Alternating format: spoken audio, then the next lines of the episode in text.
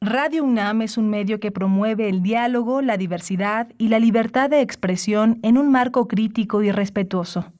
Los comentarios expresados a lo largo de su programación reflejan la opinión de quien los emite, mas no de la radiodifusora.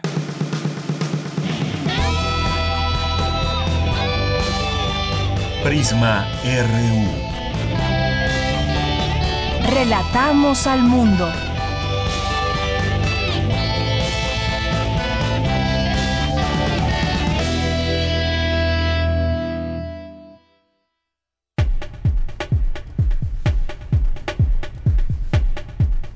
Muy buenas tardes, gracias por acompañarnos ya aquí en Prisma RU. Estamos arrancando esta emisión en vivo como todos los días que nos acompañan ustedes a través de nuestra frecuencia 96.1 de FM y en www.radio.unam.mx. Helenísima 90 años, hoy es el cumpleaños número 90 de Elena Poniatowska y el Gobierno de México a través de la Secretaría de Cultura en este momento está llevando a cabo un homenaje nacional a la larga trayectoria de la escritora y periodista ahí en el Palacio de Bellas Artes, que si ustedes no están ahí porque se abrió las puertas de manera eh, de forma gratuita, abierta al público, pues se puede seguir también a través, por ejemplo, de Canal 22, este evento que se está llevando a cabo en este momento. Eh, Alejandra Frausto, secretaria de Cultura, anunció esto desde hace unos días y llamó, eh, se llama este evento Helenísima 90 años que se efectúa precisamente hoy que cumple 90 años. La describió como la más grande escritora mexicana de nuestros tiempos, aliada a las causas más justas, testigo y partícipe de la revolución cultural que vive el país, motivo suficiente por el cual el gobierno de México le hace este evento a modo de homenaje. Han pasado ya varias personas a ofrecer palabras a Elena Poniatowska, quien está presente ahí en primera fila, vestida de blanco, Marta Lamas, el doctor Antonio Blanche Pietrich, quienes han leído también algunos fragmentos de sus decenas de libros. Al rato más adelante estaremos platicando sobre esta importante obra que hay de Elena Poniatowska, que además en varias entrevistas dice, bueno, por mí yo quisiera seguir escribiendo libros, además de los que ya tengo, y pues se le han hecho distintos reconocimientos en varias instituciones, además de tantos y tantos premios que ha ganado, no solamente por su escritura, su literatura, sino también como periodista. Platicaremos con Anel Pérez, directora de literatura y fomento a la lectura UNAM, sobre Elena Poniatowska.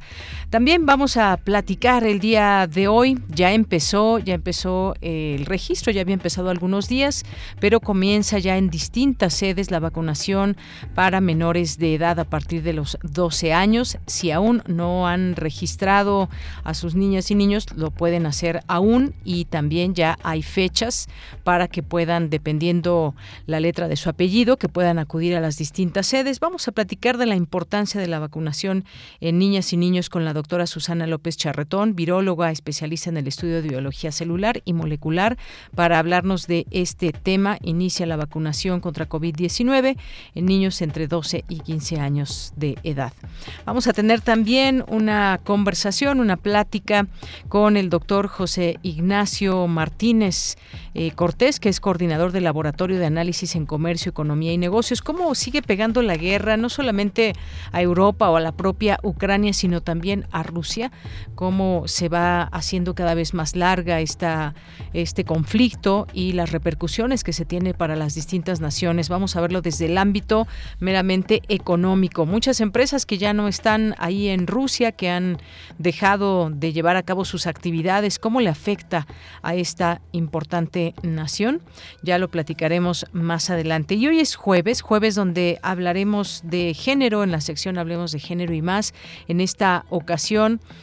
eh, la maternidad subrogada, eh, también hablaremos de la eh, de todos estos temas que están ligados al género y en esta ocasión vamos a tener como invitada a Rebeca Ramos de Gire, así que no se la pierdan, vamos a tener también vamos a tener también aquí en este espacio la colaboradora de cine Doris Morales, que es responsable del área de prensa de Filmoteca UNAM que nos tiene sus recomendaciones como aquí todos los jueves que platicamos y hablamos de cine. También también tendremos cultura con Tamara Quirós que en esta ocasión nos trae la presentación de Sonido Gallo Negro en el Salón Los Ángeles. Tendremos también la información nacional e internacional, la información desde nuestra universidad, los análisis que se van dando desde distintos institutos, facultades y más. Así que quédese con nosotros. Le acompañamos desde Adolfo Prieto número 133 en la producción Marco Lubián, en la asistencia de producción Denis Licea, en los controles técnicos Arturo González, Michelle González en las redes sociales, ahí muy atenta a todos sus mensajes, comentarios, preguntas y más videos y todo lo que nos postean, que siempre nos da mucho gusto. Arroba PrismaRU en Twitter, PrismaRU en Facebook y aquí en el micrófono les saluda con mucho gusto Deyanira Morán. Pues desde aquí, relatamos al mundo. Relatamos al mundo. Relatamos al mundo. Una con ocho minutos en este día jueves 19 de mayo del año 2022. En la información universitaria, la violencia contra las mujeres es un problema de salud pública, pero también epidemiológico, de derecho y de justicia, señala María Teresa Ambrosio Morales del Instituto de Investigaciones Jurídicas de la UNAM. En el Día de África rinden homenaje a Héctor Cuadra, reconocido por su labor en la protección y defensa de los derechos humanos y precursor de los estudios sobre África en la UNAM. En la información nacional, el gobierno de la Ciudad de México inició hoy la aplicación de la vacuna contra COVID-19 para niños mayores de 12 años de edad. Se habilitaron dos macrosedes y 20 unidades de salud. Los tres abogados y el asesor financiero ligados al exconsejero jurídico de la presidencia, Julio Scherer, obtuvieron su libertad luego de que la Fiscalía General de la República solicitara vincularlos a proceso por tráfico de influencias, operaciones con recursos de procedencia ilícita, asociación delictuosa y extorsión agravada. El subsecretario de Seguridad y Protección Ciudadana, Ricardo Mejía, Verdeja, informó que se solicitó un tercer dictamen para esclarecer las causas de muerte de la joven Devani Escobar en Nuevo León. El presidente Andrés Manuel López Obrador anunció que la nueva norma de verificación física y mecánica de carros no entrará en vigor. Y en la información internacional, el presidente de Estados Unidos, Joe Biden, firmó, afirmó este jueves que Suecia y Finlandia cumplen todos los requisitos para ingresar a la OTAN, a la Organización del Tratado del Atlántico Norte. Anunció que pedirá al Congreso que apruebe sus solicitudes lo antes posible. Hoy en la UNAM, ¿qué hacer y a dónde ir? Hoy es jueves de Gaceta UNAM y en su portada nos presenta el tema De la FE Zaragoza a la NASA. Conoce la historia de Citlali Balbuena Feria, alumna del noveno semestre de Ingeniería Química de la Facultad de Estudios Superiores Zaragoza, quien fue seleccionada para realizar una estancia en la NASA, en la que recibirá una preparación como astronauta. Consulta la Gaceta de la UNAM que se encuentra disponible en el sitio oficial www.gaceta.unam.mx. Hoy tienes una cita con la serie Al compás de la letra, bajo la conducción de María Ángeles Comezaña. Hoy el término carcajada guía la ruta de la palabra y la invitada será Itzia Pintado, poeta y guionista quien habla sobre su más reciente poemario, Copias de Casa. Sintoniza hoy y todos los jueves en punto de las 18 horas el 96.1 de frecuencia modulada. Hoy inicia el ALEP, Festival de Arte y Ciencia, que en esta edición tendrá como tema central las fronteras del medio ambiente. Del 19 al 29 de mayo se llevarán a cabo talleres, conferencias, mesas redondas y conciertos, entre otras actividades que buscan generar una conversación para confrontar y enfrentar los problemas planetarios provocados por los seres humanos y que representan importantes daños a nuestro entorno. No te pierdas la inauguración de este festival, que contará con la participación del doctor José Sarucán, coordinador nacional de la CONAVIO e investigador emérito de la UNAM. La cita es hoy, en punto de las 18 horas, en la sala Miguel Covarrubias del Centro Cultural Universitario. La entrada es libre y el cupo limitado. No olvides llevar tu cubrebocas.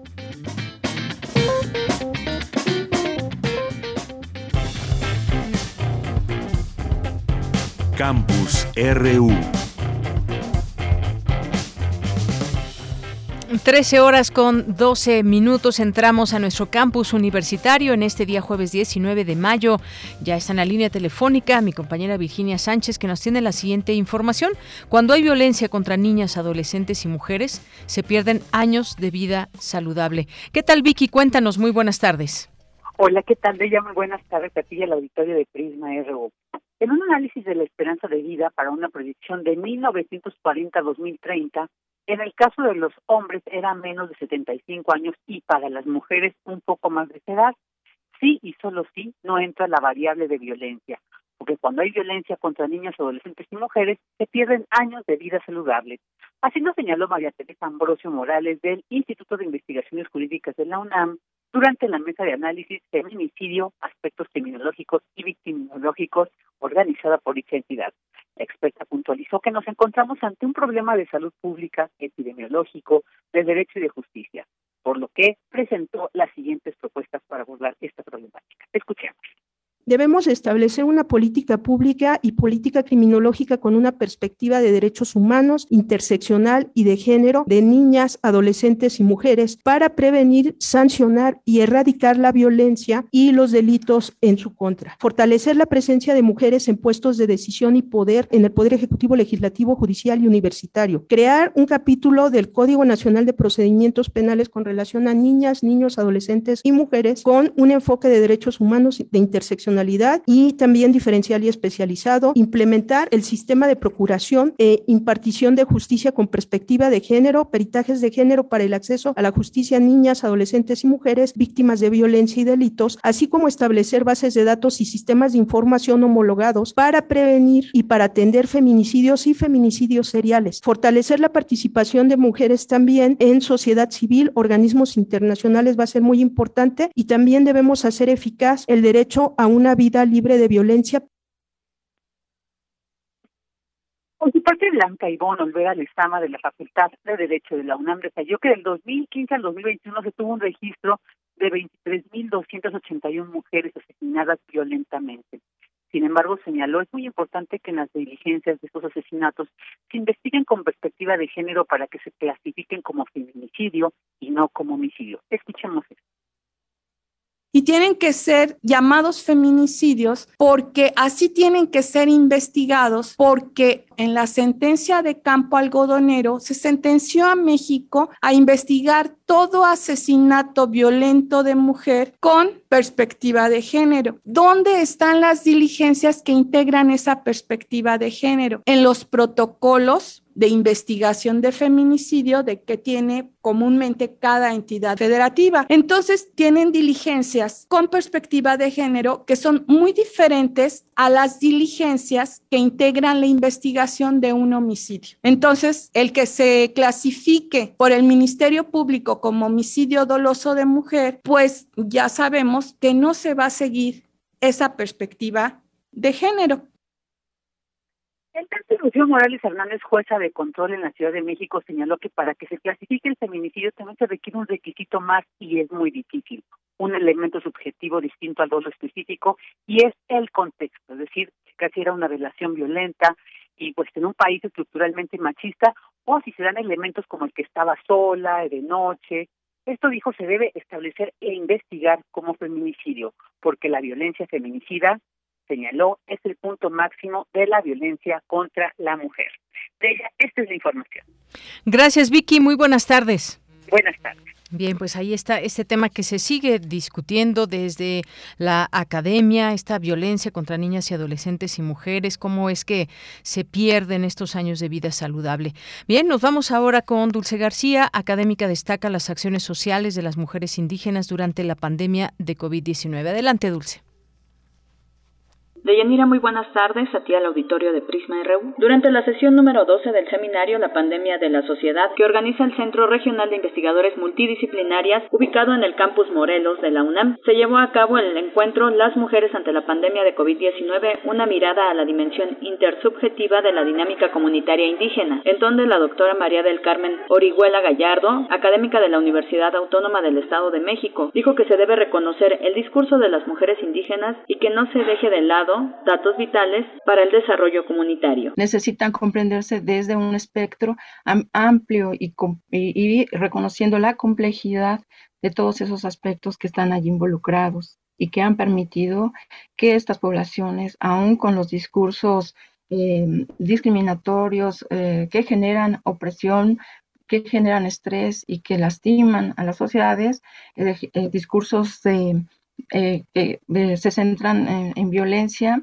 más bien centrarnos en la posibilidad de reconocer estas grandes e importantes capacidades sociales que em, centradas en las acciones de las mujeres, en su capacidad comunicativa. Añadió que las características de las comunidades indígenas pueden generar alternativas solidarias que durante la pandemia brindaron una contención de la emergencia. Son eh, las que enseñan y transmiten las normas éticas en la vida comunitaria cómo se debe actuar ante eh, lo que pueda ser eventual o lo cotidiano, lo constante.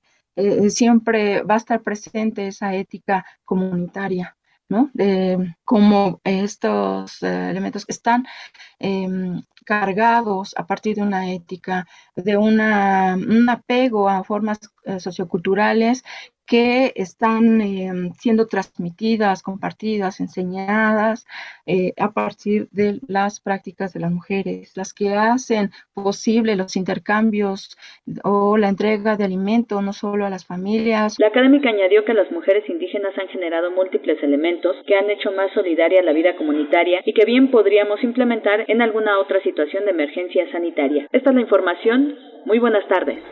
Bien, nos vamos ahora con Cindy Pérez Ramírez en el Palacio de Bellas Artes. En estos momentos celebran la obra Aportes y Vida de la escritora Elena, Elena Poniatowska a 90 años de su nacimiento. Cuéntanos, Cindy, muy buenas tardes. Deyanira, muy buenas tardes a ti y al auditorio. Es un gusto escucharte. Desde el Palacio de Bellas Artes se festejó la vida y la obra de la escritora y activista Elena Poniatowska Amor, hija de padre francés de origen polaco y madre mexicana. Nació en París en 1932 y llegó a México junto con su madre y hermana en 1941. Primera mujer en recibir el Premio Nacional de Periodismo.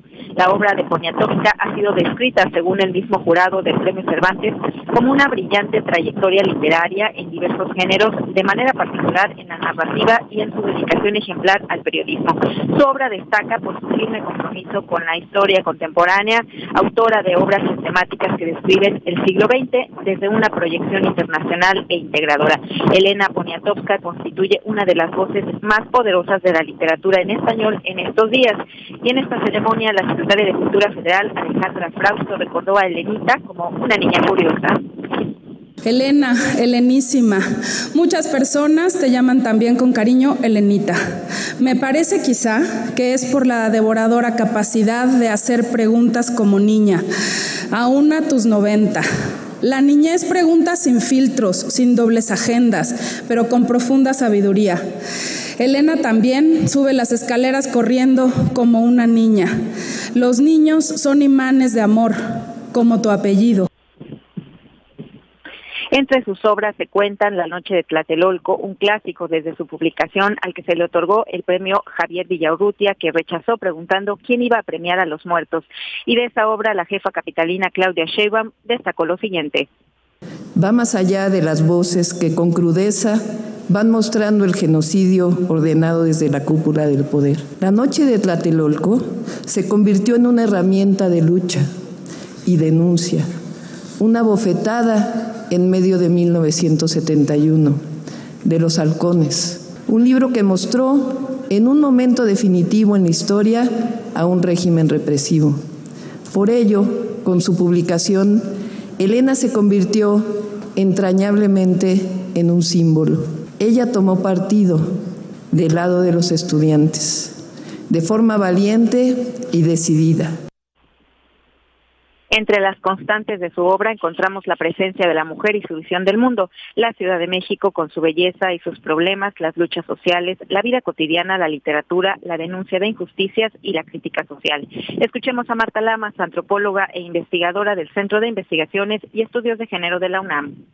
Su literatura destila un feminismo sensible y crítico que se aleja de la trampa esencialista del mujerismo Elena no idealiza a la mujer, sino que muestra que hay muchas formas de ser mujer. Su escritura expresa dilemas y realidades femeninas y ella misma encarna un ideal feminista, el del trabajo y ser autónoma. De Yanira, en este homenaje nacional, helenísima, 90 años, hubo también lecturas dramatizadas, estuvo presente la orquesta Carlos Chávez, así como 40 niñas y niños de los semilleros creativos y pues bueno, también amigos y familia de la también periodista. Esta es la información que tenemos. Muchas gracias, gracias Cindy por esta información del Palacio de Bellas Artes y este homenaje a Elena Poniatowska. Gracias, buenas tardes. Muy buenas tardes. Escritora, periodista y activista, mujer de izquierda, progresista y defensora de los derechos humanos. Helenísima. Una mujer que ha cultivado y cautivado con la mayoría de los géneros literarios. La primera mujer mexicana en obtener el premio Cervantes, considerado el Nobel de las Letras Españolas. Helenísima. Mujer feminista que empuña la pluma y el papel en pro de la igualdad de género Elena Poniatowska Amor. Helenísima.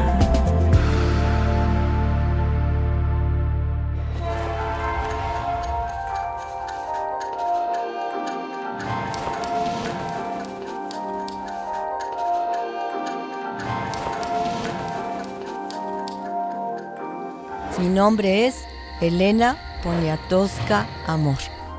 Toda la vida he hecho periodismo, he hecho entrevistas, he hecho crónicas, he hecho reportajes, entonces me lo he pasado mucho en situaciones límite. En 59 fui mucho a ver a los presos ferrocarrileros.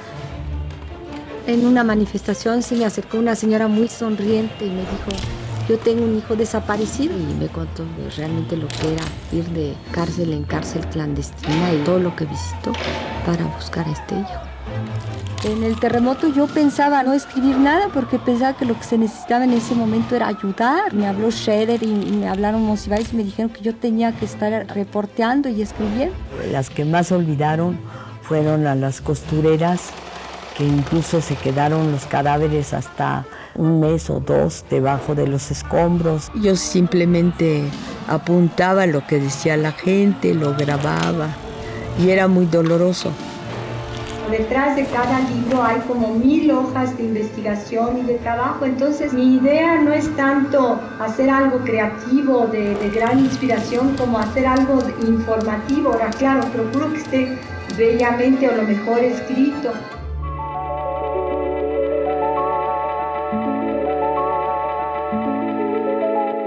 Escritora, periodista y activista, mujer de izquierda, progresista y defensora de los derechos humanos. Helenísima.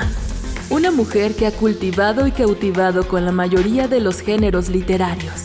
La primera mujer mexicana en obtener el premio Cervantes, considerado el Nobel de las Letras Españolas. Helenísima. Mujer feminista que empuña la pluma y el papel en pro de la igualdad de género Elena Poniatowska Amor. Helenísima.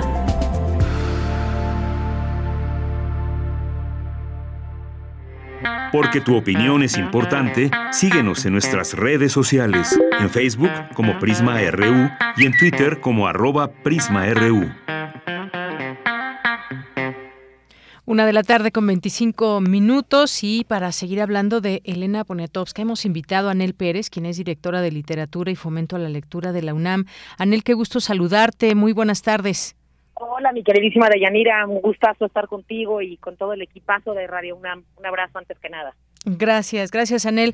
Bueno, pues escritora y periodista Elena Poniatowska que cumple hoy 90 años, muchos, muchas, eh, muchas historias sin despegar nunca su mirada del presente, eh, de las personas marginadas. Hoy está siendo reconocida, homenajeada en el Palacio de Bellas Artes. Eh, dice Elena, mi oficio desde 1953 es el periodismo. Me inicié haciendo entrevistas y crónicas porque era mi mejor forma de amar y conocer a México. Y vaya que lo conoció y de qué manera eh, es parte de lo que hoy se puede destacar de pues tantas experiencias también, tantos personajes que nos llevó a conocer a través de la literatura, Anel. Así es, mi querida. Bueno, pues de Elena Poniatowska se podrían decir muchísimas cosas muchísimas cosas de ella, muchísimas cosas de su trabajo como periodista, de muchísimas cosas de su trabajo en, con una pluma en la mano, ¿no? De cualquier, con cualquiera de los muchísimos géneros que ha, es que de los cuales ha escrito. Creo que también es importante hablar de ella con una de las estaba pensando qué, qué decir ahora que, que estaba retomando la, la llamada con ustedes y, y me parecía que una de las palabras que más podría yo pienso que más describe a Elena es empatía. Elena Poniatowska es una mujer que hizo y generó una empatía con los demás, llámese personas, contextos, situaciones, emergencias, fue empática en el 68, fue empática con Chiapas en el 94, fue sumamente empática con el con las cuestiones del terremoto, ¿no? De, de, del 85 que le importó mucho y creo que mucho de lo que tiene su obra es esa empatía con la cual puede realmente ponerse en la en los zapatos del otro. Adriana Malvido sacaba estos días, no me acuerdo si es hoy o de ayer en el Universal, una, una entrevista que me conmovió mucho, Dayanira, porque de pronto olvidamos que los autores están hechos de lectura. Y las lecturas de Elena Poniatowska las rescata Adriana Balbido cuando habla de una niña, ¿no? De esta niña de 9, 10 años que llegó de la mano a México, de la mano de su madre y de su abuela, con el inglés, con el francés, y que fue aprendiendo México de la, de la voz y de las rimas de su nana, pero también de una literatura que la hizo cada vez más empática justamente para hablar de esto, ¿no?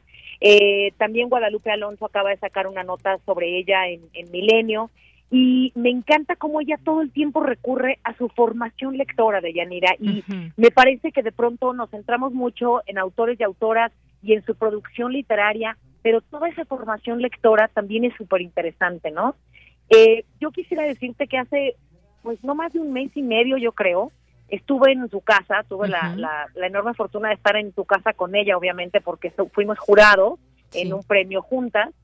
Y lo que más me impresionó es que a la hora en la que nos presentamos, digo, éramos cinco o seis personas, pero nos presentamos a pesar de que nos conocíamos, y ella lo primero que dijo es, soy Elena Poniatowska, soy escritora, y estoy a punto de cumplir 90 años. Así es como ella se presentó en, en un ámbito de cinco o seis personas eh, a propósito de las opiniones que ella tenía que decir a propósito de cuentos y novelas eh, que del que estábamos en el jurado. Y, y, terminando el jurado de Yanira comimos en su casa. Y Elena dueña de el refractario dueña de la receta dueña de la mesa me recordaba a estas mujeres como ella misma lo dice que tuvieron muy pronto que entender que eran feministas sin saberlo no que eran, que estaban formando una generación de mujeres sin tener quizá la conciencia plena o la intención específicamente puesta con camiseta de feminista, pero me recordó a estas mujeres que también están adueñadas de su mesa como están adueñadas de una opinión de un jurado, de un premio como el que estábamos ahí, ¿no? Entonces, tiene esta doble versión que me encanta de las mujeres de su edad. El hecho de que cumplan 90 años es significativo digo, tiene más de 50 publicaciones, 40, 40 premios, entre ellos, por supuesto, el Cervantes. Ha sido eh, una mujer enterada de, de todo lo que pasa, interesada en la mayoría de, de, las cosas que pasan alrededor y por eso creo que la gran palabra que yo diría que describe Elena Poniatowska es la empatía. Mm, pues sí, muchas gracias por este, este primer acercamiento que nos haces eh, de llegar hasta su casa a través de esto que nos platicas, que son experiencias, ella que siempre le gusta pues compartir, compartir experiencias, eh, compartir eh, pues esos recuerdos de sus libros, cómo nació esta idea de este libro y más. Se habla mucho de su memoria, que es una memoria prodigiosa, que se recuerda muchos detalles, muchas cosas, esta formación lectora de la cual nos platicas. Hoy también hay una entrevista que, que, em, que salió en la jornada publicada el día de hoy y dice Elena, no tengo años por vivir porque ya tengo 90, pero sí amo vivir. Obviamente considero que toda mi vida ha sido ser periodista, escribir pues algo en la vida, eh, es algo en la vida que deseo, desea ser y quisiera por lo menos escribir algunos libros más, pero ya con 40 siento que han sido muy pocos los días de mi vida en los que no me he sentado frente a la máquina de escribir. Es decir, un, un oficio tremendo de escribir prácticamente eh, todos los días desde que decidió por este oficio de escritora y de periodista, Anel. Así es, eh, lo ha dicho muchas veces y me encanta escuchar, ¿no? Que ella diga, todavía tengo muchos libros adentro tiene muchas historias que contar a pesar de que nos ha paseado por Tina Modotti, por Leonora, por, por, por todo, lo, por todo lo, lo, que, lo que le hemos leído y lo que falta. Eh, les quiero compartir a su auditorio que estuvo con nosotros en la fiesta del libro y la Rosa, platicando con Rosa Beltrán hace apenas unas, unos 15 días. Y nuevamente al frente la empatía, ¿no? Ella hablaba de cómo hizo la crónica y cómo hizo las entrevistas periodísticas en la noche de Tlatelolco eh, y cómo es, ella considera que es necesario hacer también un trabajo de registro con la pandemia. Y estuvo con jóvenes estudiantes de la UNAM que conversaron con ella e incluso leyeron e intercambiaron textos sobre sus propias experiencias en la pandemia. Y ella decía que si tuviera que escribir un libro de inmediato haría esta historia y de la crónica de la pandemia con las emociones de, todos los que hemos estado en estos dos años. Y me parece que, digo, a los 90 años tener esta realidad que se encima con la fantasía que también tiene me parece fantástico, ¿no? Yo creo que Elena Poniatowska es una mujer que, bueno, primero es eso, una mujer que ha vivido en carne propia en esos 80 años en México, 90 de vida, toda la transformación que ella misma ha protagonizado como mujer. Ella fue la primera mujer, lo decían ahora ustedes en la cápsula, ¿no? La primera en recibir, una, la primera mujer mexicana en recibir el, la primera mujer en recibir el premio Cervantes. Eh, ella, ella es la primera mujer en muchas cosas sin tener, como ella lo ha dicho, una intención inicialmente feminista, pero lo ha sido al final, ¿no? Entonces, creo que ha sido una mujer que ha acompañado muchísimas causas de las mujeres, de los mexicanos, los y las mexicanas, ha acompañado las crisis, pero también las glorias, por decirlo de alguna manera, eh, siempre de la mano de José Emilio Pacheco, de Monsiváis, pero también de Tina Modotti, de Leonora Carrington, de Jan Polsky. En fin, creo que es una mujer que ha sabido eh, ocuparse de las causas de los demás y por eso esa empatía es de las que más me conmueven. Hace un momentito un radio escucho de ustedes y seguidor mío de Twitter que es Romando Cruz me decía, por favor díganos cuál es su libro favorito de, de, de Elena Poniatowska, de Yanira.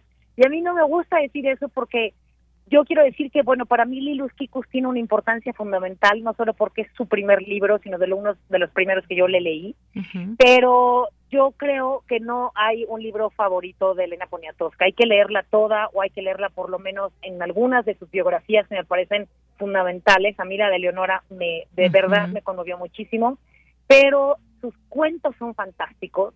Eh, no, no, no nos vayamos solamente con la novela, también su, producción de cuentos es hermosísima. Eh, y yo creo que si yo tuviera que quedarme con una sola, quizá o entre las mejores yo nombraría La Noche de Tlatelolco, por supuesto, ¿no?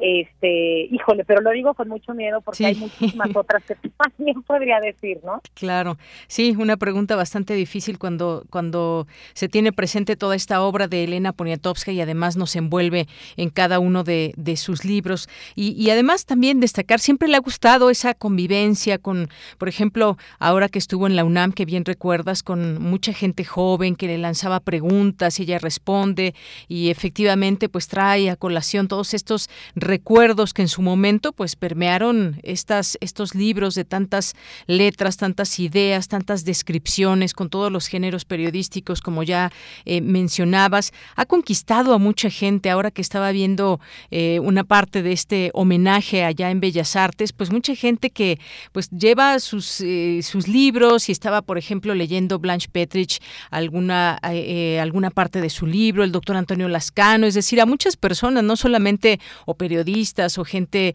de la literatura, sino de todos los ámbitos. Ha conquistado a mucha gente con sus letras. Una mujer activa, activista, pero también muy activa en todo lo que refiere a su entorno. Siempre su voz también en distintos temas ha sido importante, Anel.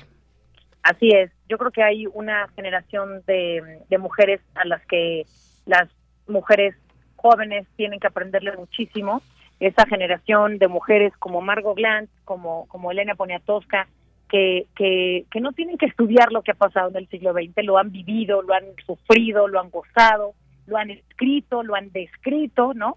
Entonces yo creo que es importantísimo atender a estas mujeres octogenarias, nonagenarias, que son y hablan desde una desde una posición distinta, ¿no? Yo, yo sí creo que el, definitivamente debe haber una perspectiva completamente diferente de la vida, arriba de los 85, 90 años. Y Elena ha llegado con una fuerza impresionante, con una memoria, qué bueno que lo subrayas, la memoria de Elena, y es en cada conferencia lo constatamos, es increíble. O sea, uno no puede creer los datos tan precisos que tiene, como cita una tarde que entonces estaba lloviendo había un gato y unas escaleras. No, o sea, es impresionante esta eh, maravillosa memoria que tiene a la que elude y que le ha permitido también escribir como ha escrito la helenísima o la queridísima Pony, como le decimos habitualmente sus lectores y sus seguidores.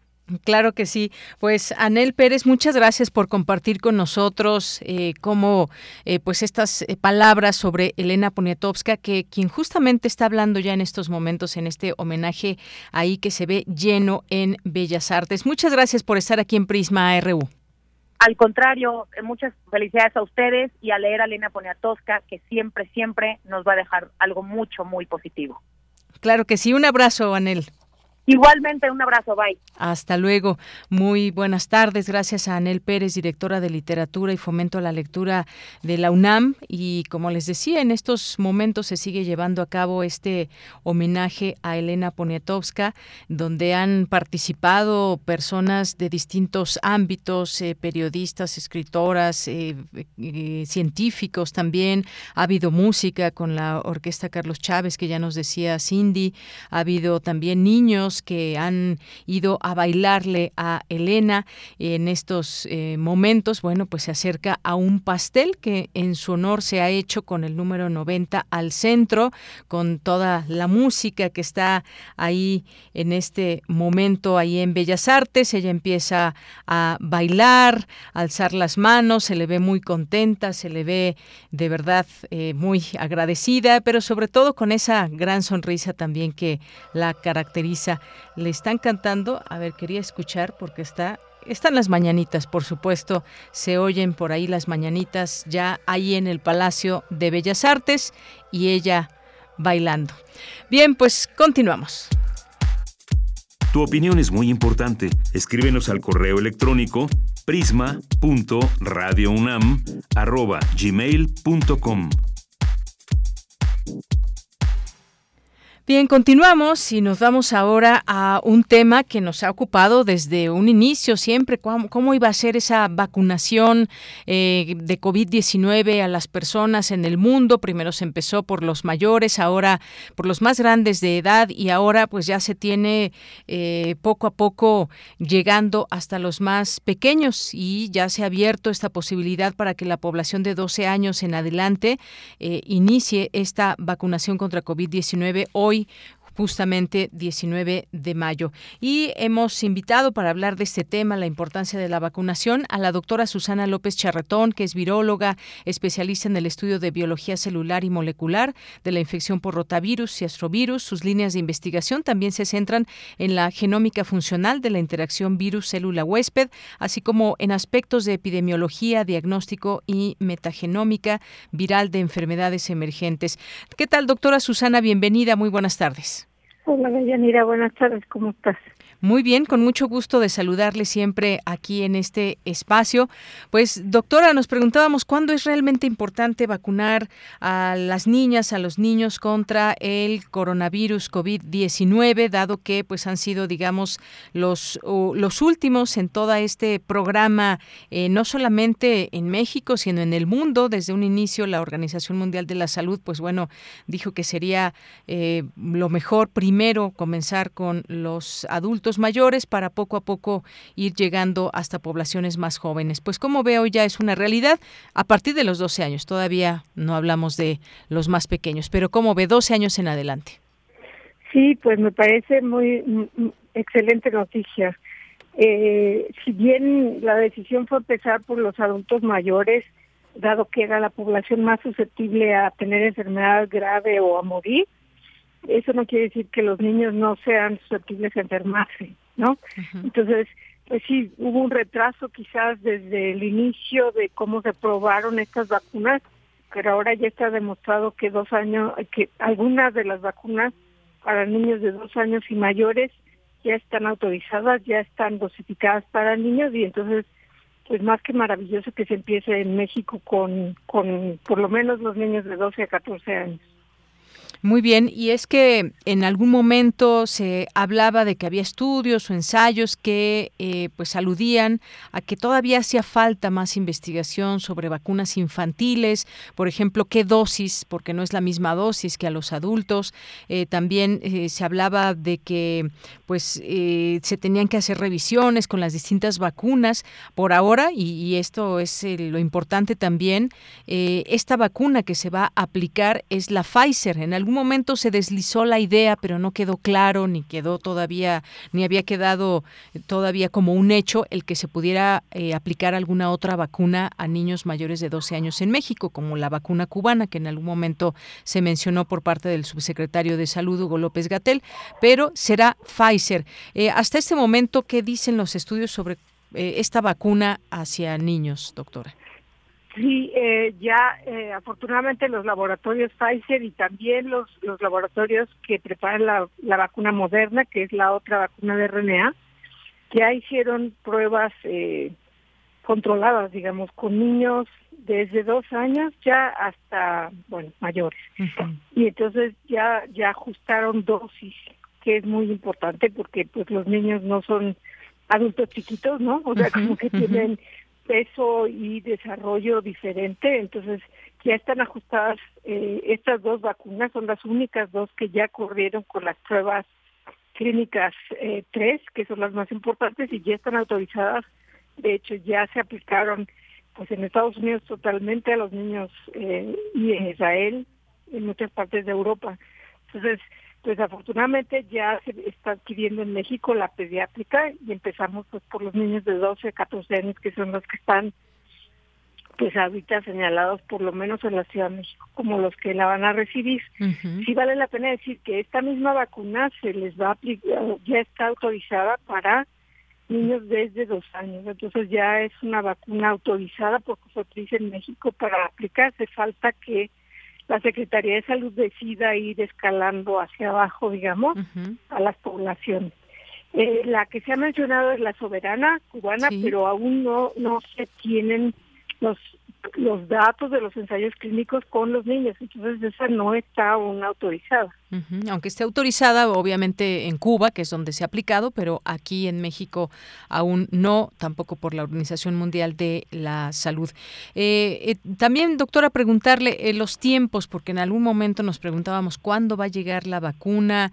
En un principio, cuando estaba la pandemia, que no, que estaban apenas los desarrollos, bueno, pues finalmente llegó distintas vacunas que se empezaron a aplicar a la población más grande de edad y nos preguntábamos cuándo, cuándo llegará para para los más chicos, para los más pequeños. Finalmente estamos en estos tiempos, en 2022, ya con esta aplicación. En otros países comenzaron antes, en otros países van un poco rezagados. Se hablaba de este mecanismo COVAX, pero ¿cómo ve en cuanto a los tiempos? Hay un momento en la pandemia en muchas partes del mundo donde se ha estabilizado, digamos, el número de contagios, el número de personas que fallecen, algunos piquitos que de pronto hay o como lo que hemos visto en China, pero ¿cómo ve en cuanto a los los tiempos. 2019 en diciembre se reportaron pues el primer caso allá en China, 2020 que llegó a pues prácticamente el mundo y ahora estamos en 2022 con esta vacuna a los más pequeños. ¿Cómo vio pues este este punto del del tiempo de la vacuna? Pues este primero sorprendente porque nunca se había desarrollado una vacuna en tan poco tiempo como que se juntaron muchos factores y suerte, ¿no? De poder tener estas vacunas con esta efectividad tan grande en un tiempo tan corto gracias a desarrollos previos que ya se habían hecho para otras vacunas, se aplicaron, digamos, los mismos desarrollos ahora para esta vacuna. Entonces, pues tuvimos suerte porque hay otras vacunas que se han tratado de hacer desde toda la vida, ¿no? Por ejemplo, la vacuna contra el virus de, de del SIDA, y todavía no se logra y no es que no se haya invertido trabajo. Entonces sí tuvimos eh, pues la fortuna de poder de que se pudiese lograr este tipo de vacuna y el hecho de que funcionan es patente a todas luces porque por ejemplo podemos ver que países que no se han vacunado eh, de manera suficiente digamos Corea del Norte aunque no lo quieren decir o la misma China en la que la vacunación no fue tan masiva, ahora están pasando por una eh, pues un, pico epidémico tremendo, justo por la ausencia de vacunas. Entonces, pues sí, ha sido sorprendente el avance y pues tenemos que seguir aplicando el conocimiento en el sentido de que todavía hay muchos países en África principalmente en los que no se, no ha habido acceso a vacunas y pues es de esperarse que se vean este tipo de brotes como los que estamos viendo en China, por ejemplo. Así es. Eh, pues como sabemos, los, los menores de edad aún están en crecimiento, en desarrollo y demás, y de pronto ha habido, como, como usted sabe, doctora, estos movimientos que pues eh, prefieren no vacunarse o no vacunar a sus hijas e hijos. ¿Qué nos puede decir con respecto a ese de pronto que puede ser, puede ser miedo o puede ser información que llega desde distintas fuentes y que pues muchas personas dicen yo prefiero no vacunar a mis hijas o hijos? ¿Qué nos puede decir sobre esto? Pues yo creo que es, es eh, eh, un error a todas luces. En realidad llegamos en un, llegamos a tener una protección tan buena contra muchas de las enfermedades como sarampión, polio, eh, bueno, viruela, ni se diga, que las personas pensaron que esas enfermedades ya no existían. Ya no existían justo porque estábamos eh, vacunando de una manera muy eficiente. Pero, es, y, y, bueno, ese es uno de los argumentos de los antivacunas, ¿no? Que ya para qué si ya no tenemos esos problemas pero en realidad eh, desde el 2019 empezó un problema tremendo de sarampión que es todavía más contagioso que SARS-CoV-2 porque muchas personas pensaron que ya no se necesitaba la vacuna y sarampión causa eh, una mortalidad altísima en niños. Puede eh, matar a uno de cada mil niños que se infectan y muchos quedan con secuelas neurológicas. Entonces sí son virus muy graves contra los que ya tenemos vacunas muy, muy eficientes y pues la recomendación es eh, hay que vacunarnos, o sea, tenemos que ser muy conscientes de, que estas enfermedades son prevenibles, ¿no?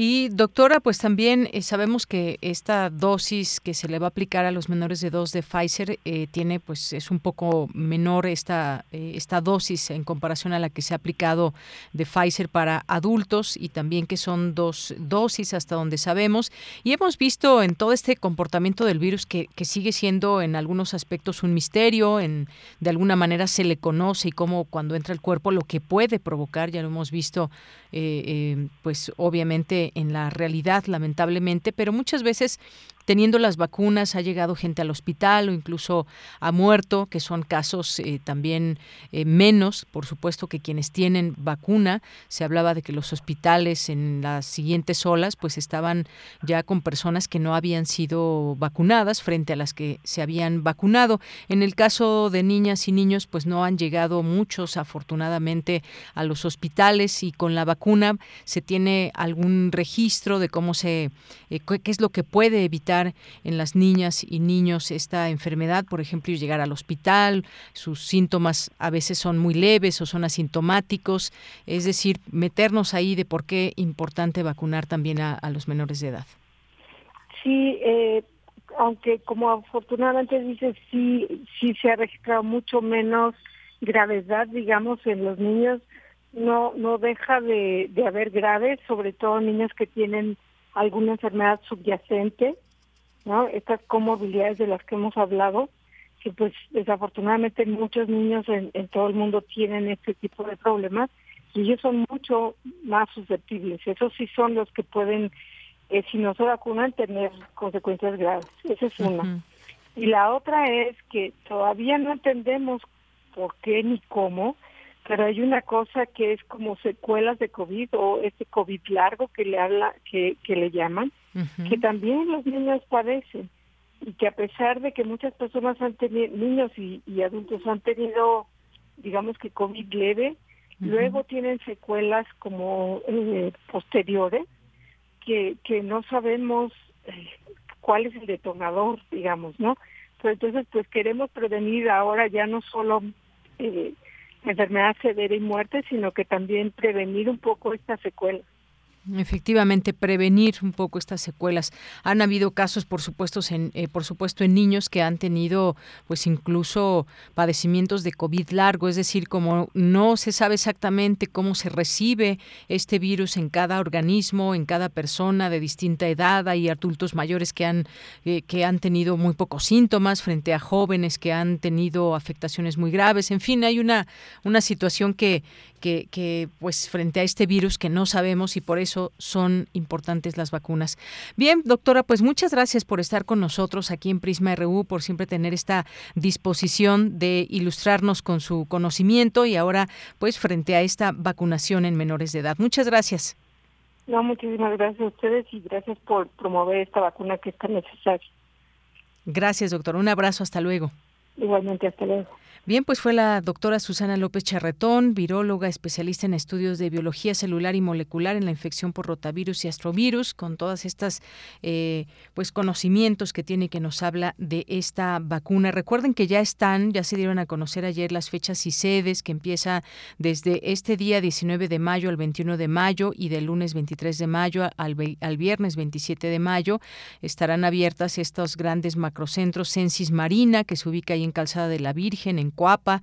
Eh, también está la sala de armas ubicada en Viaducto Río Piedad, Puerta 6, en Granjas, México, la colonia, en la demarcación de Iztacalco.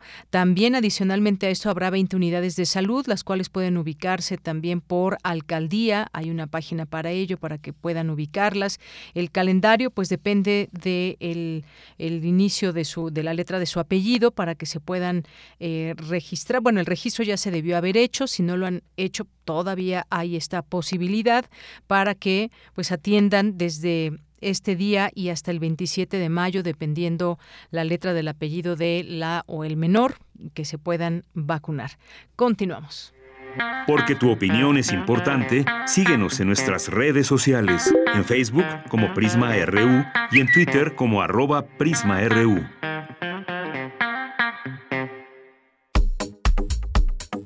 Nacional RU.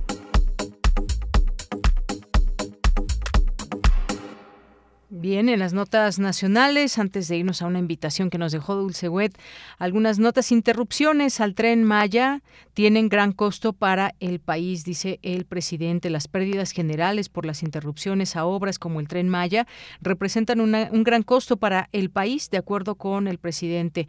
Eh, también eh, sostuvo que se, si se para el tren Maya son 100 mil empleos que se pierden y esto también representa costos. También negó que tenga su sustentos los señalamientos de que la obra esté causando una destrucción. Quienes intentan detener las obras del gobierno federal lo hacen porque están enojados, porque era una casta divina. Ya saben, pues por ahí se van los dichos del presidente en torno a esto. El caso es que también hay otra nota que destaco en la jornada. Dice, viable el tren Maya en términos legales y ambientales. ¿Qué dice esta nota? Dice que la manifestación de impacto ambiental mía del tren Maya del tramo de Playa del Carmen a Tulum indica que no habrá efectos significativos ya que es viable en términos ambientales y legales y sus potenciales impactos podrán ser mitigados. Precisa que se hará cambio cambio de uso de suelo en 485 hectáreas de selva entre original y perturbada y que se prevén impactos relacionados con el agua, además de que hay riesgo de contaminación del subsuelo. Dice también esta nota que se trata del tramo en el cual la suspensión de las obras fue ratificada la semana pasada por el juez primero de distrito con sede en Mérida, Yucatán, debido a que no cuenta con la autorización del MIA. En este contexto, Fonatura entregó ayer el documento elaborado por INECOL y CONACIT para su evaluación a Semarnat. El trámite deberá resolverse en 60 días hábiles, aunque puede ampliarse a 120 y aún sigue pendiente la mía del tramo 5 que va de Cancún a Playa del Carmen. La mía considera como impactos previstos los relacionados con los procesos hidrológicos que resultan de la posible interacción en el tramo 5 sur del proyecto con los sistemas cársticos, los cenotes, los flujos subterráneos y la posible afectación de la conectividad hidrológica natural. Todo un tema enorme, lo que refiere al tren Maya. Como sabemos, hay grupos que han puesto, eh, han señalado que esto podría ser muy grave para esta zona, hablando del tramo número 5 de Cancún a Tulum del tren Maya. Y por otra, pues estos impactos ambientales, estos eh, de impacto ambiental, que es conocida como MIA sobre el tren Maya, donde se ve paso a paso lo que tendría que pasar para que una obra sea autorizada.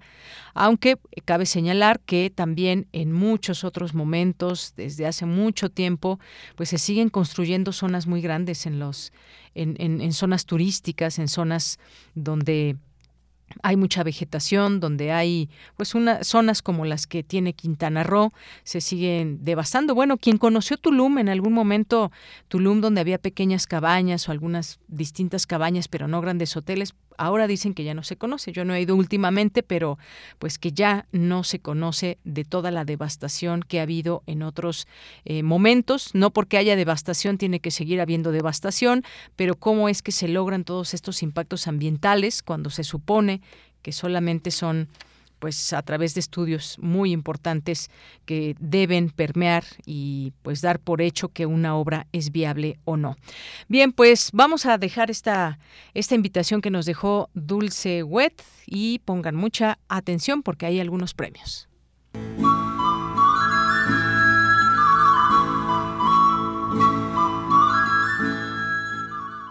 El Encuentro de Música Antigua 2022 que se está presentando en el Auditorio Blas Galindo del Centro Nacional de las Artes, llega a su fin este próximo domingo 22 a la una y media de la tarde con el programa Hoy es Día de Placer, Fiesta y Santidad en América a cargo del ensamble Bonafé, cuya dirección musical está a cargo de la maestra Etel González Horta. Tenemos cinco pases dobles para este concierto del domingo 22 a la una y media de la tarde en el encuentro de música antigua de la Blas Galindo en el CENART. Comuníquese.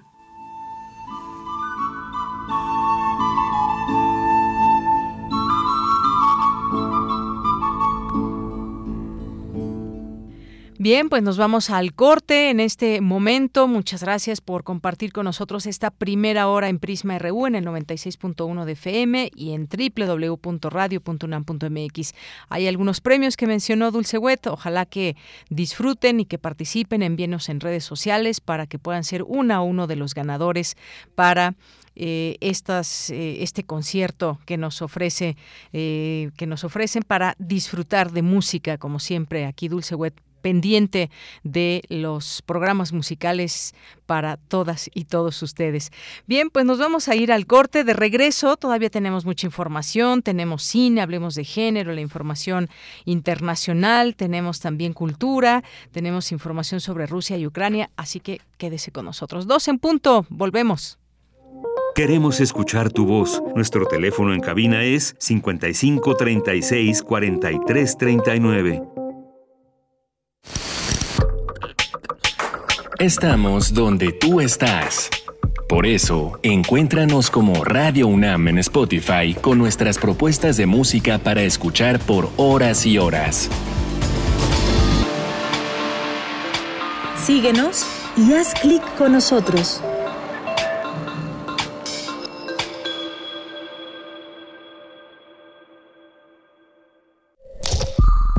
Es muy tedioso hacer siempre lo mismo. No dejes que el aburrimiento apague tu imaginación. Escucha Escaparate 961 con los eventos culturales del momento. Viernes a las 15:15 horas por Radio UNAM. Entretenimiento y cultura. Radio UNAM. Experiencia sonora.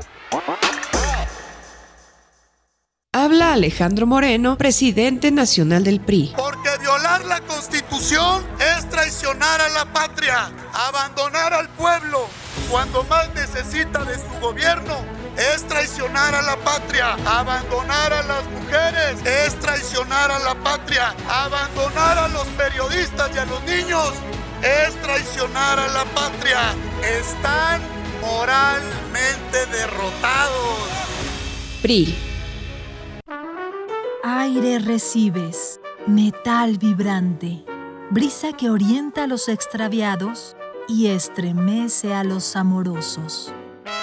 La música para trompeta, salsa, jazz, balada, está en Viento de bronce. Con Juan Arturo Brennan, lunes a viernes 6.40 de la mañana y 15 horas. Radio UNAM. Experiencia sonora. El corazón es la caja de ritmos que orienta nuestro camino. Sigámoslo. Que la música sea su alimento. Miocardio, la génesis del sonido. Una transfusión sonora de Radio UNAM para tus oídos. Viernes, 18.15 horas. Retransmisión, domingos a las 14.30 horas. Radio UNAM, experiencia sonora. Prisma RU. Relatamos al mundo.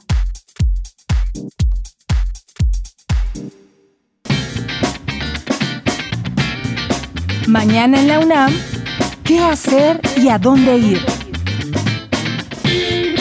Acompaña a Ángel Figueroa y Ana Cristina Olvera en una emisión más de la serie La Ciencia que Somos. Mañana viernes 20 de mayo entre sus secciones el programa nos ofrece el reporte de la Agencia Iberoamericana de Noticias para la Difusión de la Ciencia y la Tecnología, DICIT, y la colaboración del portal de Ciencia UNAM. Además de una entrevista con la doctora Rosalín Lemus acerca de la hepatitis aguda infantil que comenzó a registrarse desde abril de 2022 en el Reino Unido y de la que se han registrado los primeros casos en México, y que de acuerdo con la Organización Mundial de la Salud, la enfermedad se ha propagado en 20 países y se investigan posibles contagios en otros 13. Sintoniza mañana viernes 20 de mayo, en punto de las 10 horas, el 96.1 de FM. El Sindicato de Trabajadores de la Universidad Nacional Autónoma de México, a través de su Secretaría de Deportes, organiza la octava carrera de la mujer universitaria, que se llevará a cabo el próximo 5 de junio a las 9 horas en el Estadio Olímpico de Ciudad Universitaria. Las inscripciones se llevarán a cabo del 23 al 25 de mayo en las comisiones mixtas del Estunam, ubicadas a un costado del Estadio Olímpico Universitario. Para mayores informes visita las redes sociales del Estunam. Como parte del seminario permanente Perspectiva de Género 2022, se llevará a cabo la conferencia Género y Trabajo Social, con la ponencia de la doctora Julia del Carmen Chávez Carapia, coordinadora del Centro de Estudios de Género de la UNAM. Conéctate mañana viernes 20 de mayo, en punto de las 11 horas, a la transmisión en vivo a través del canal de YouTube de la Escuela Nacional de Trabajo Social de la UNAM. Continuemos con las medidas sanitarias recomendadas para evitar un contagio de COVID-19. Para Prisma RU, Daniel Olivares Aranda.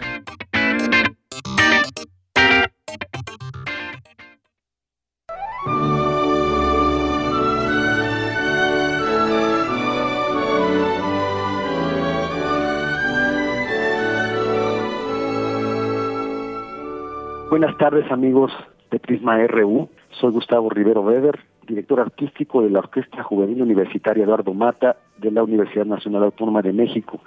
Y quiero invitarlos muy cordialmente al concierto que esta orquesta maravillosa de jóvenes va a dar el domingo 22 a las 6 de la tarde aquí en la gran sala de conciertos de Zagualcoyotl del Centro Cultural Universitario, con un programa muy interesante. Vamos a hacer dos obras de mujeres una se llama Luis Farren, que es una francesa que nació en 1804, de la época de Mendelssohn, de Schumann, y la música es ad hoc, o sea, es una música romántica muy bonita, es un descubrimiento y tiene mucha música Luis Farren. Luego de Cecil Chaminar vamos a hacer un concertino para flauta y orquesta y de Francis Poulenc su sonata para flauta y piano en una versión orquestal de Lennox Bertin. Y esto lo va a tocar la maestra Yamani Fuentes, que es la flauta principal de la Orquesta Sinfónica de Querétaro. Y en la segunda mitad vamos a tener la Sinfonía número 4 de Robert Schumann, o sea que está más o menos en el periodo romántico todo nuestro programa, les va a gustar muchísimo. Pues los invito mucho a que vengan aquí al Centro Cultural, pero sobre todo para que también conozcan este lugar maravilloso y la gran sala que cuenta México, que es una de las mejores del mundo. dicho por todos los artistas que vienen aquí de fuera y, este, y con una de las mejores acústicas que hay. Se la van a pasar muy bien, podemos abrir nuestra sensibilidad cuando escuchamos esta música tan bonita ejecutada con la maestría con la que lo van a hacer estos muchachos, maestras y maestros jóvenes que tiene la orquesta. Los invito muy cordialmente y muchas gracias a todos.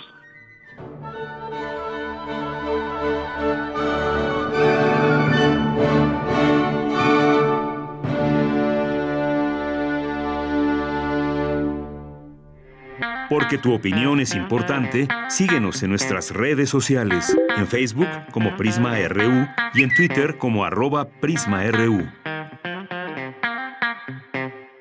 Continuamos dos de la tarde con siete minutos. Muchas gracias por seguir escribiéndonos aquí en Prisma RU en Twitter y, Prisma RU en Facebook. Muchas gracias. Mandamos saludos a eh, Layo. Eh, muchas gracias. Aquí ya al último les vamos a dar a conocer quiénes son los y las ganadoras para irse a escuchar música en este concierto. Eh, Jorge Fra, saludos. saludos a Guerrero. Muchos saludos a Armando Cruz que nos dice buen día. Qué interesante primera hora hablando de Elena Poniatowska con Anel Pérez la entrevista a la doctora Charretón y la construcción del tren Maya. Un saludo desde Emiliano Zapata Morelos. Pues muchos saludos Armando Cruz, como siempre. ¿Qué tal el calorcito por allá?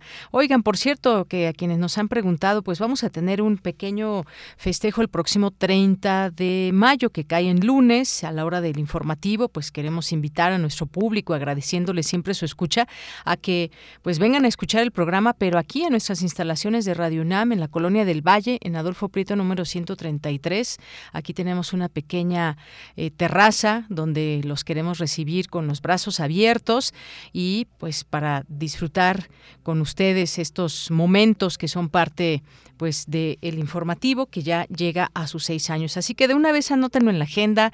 Ya algunas personas nos dicen que estarán por aquí, así que aquí les esperamos. No falten y pues anótenlo ya de una vez que quede agendado. Próximo 30 de mayo, lunes, de entre 1 y 3 de la tarde. Pueden venir aquí y al término, pues eh, compartir con nosotros unos momentos. Eh, bien, también quiero mandar saludos a Alejandra Gómez, que nos escribe por aquí, a Refrancito, César Soto, que estamos por aquí. Muchos saludos. Nos dice buen jueves sonoro hasta la cabina de Radio UNAM. José Luis León, muchos saludos. Eduardo Mendoza también. Eh, también nos dice Refrancito, hoy sí con un ratito para escuchar con mucha atención y ya mi hijo de 12 años está listo para recibir la vacuna cuando sea su turno. Ya lo registré en mi vacuna.gov.mx. Ahora a esperar y eso da tranquilidad, aunque no sea de vulnerables o con comorbilidades. Pues ya hay fecha, ya hay fecha dependiendo eh, el apellido de tu hijo, refrancito, ya seguramente está ahí ya la fecha. Si nos, no sé si ya viste esa información, si no, te decimos con mucho gusto qué día le toca. Y las sedes que son, no es una sede en específico, habrá varias sedes. Gracias también a Eduardo Mendoza, Rosario Durán. Nos dice, la vacuna patria cómo va? Bueno, pues sigue en estudios, sigue en pues todo este desarrollo, Rosario, que hemos tenido aquí oportunidad de platicar en algunos momentos. Quisiéramos, por supuesto, que hubiera salido más pronto, que ya salga y que eventualmente pues pueda aplicarse esta vacuna, pero todavía todavía no es momento. Gracias. Jorge Morán Guzmán nos dice Elena Poniatowska, Universal y Mexicana. Recuerdo sus charlas con Monsiváis y nos manda aquí una liga de YouTube. Muchas gracias, Jorge.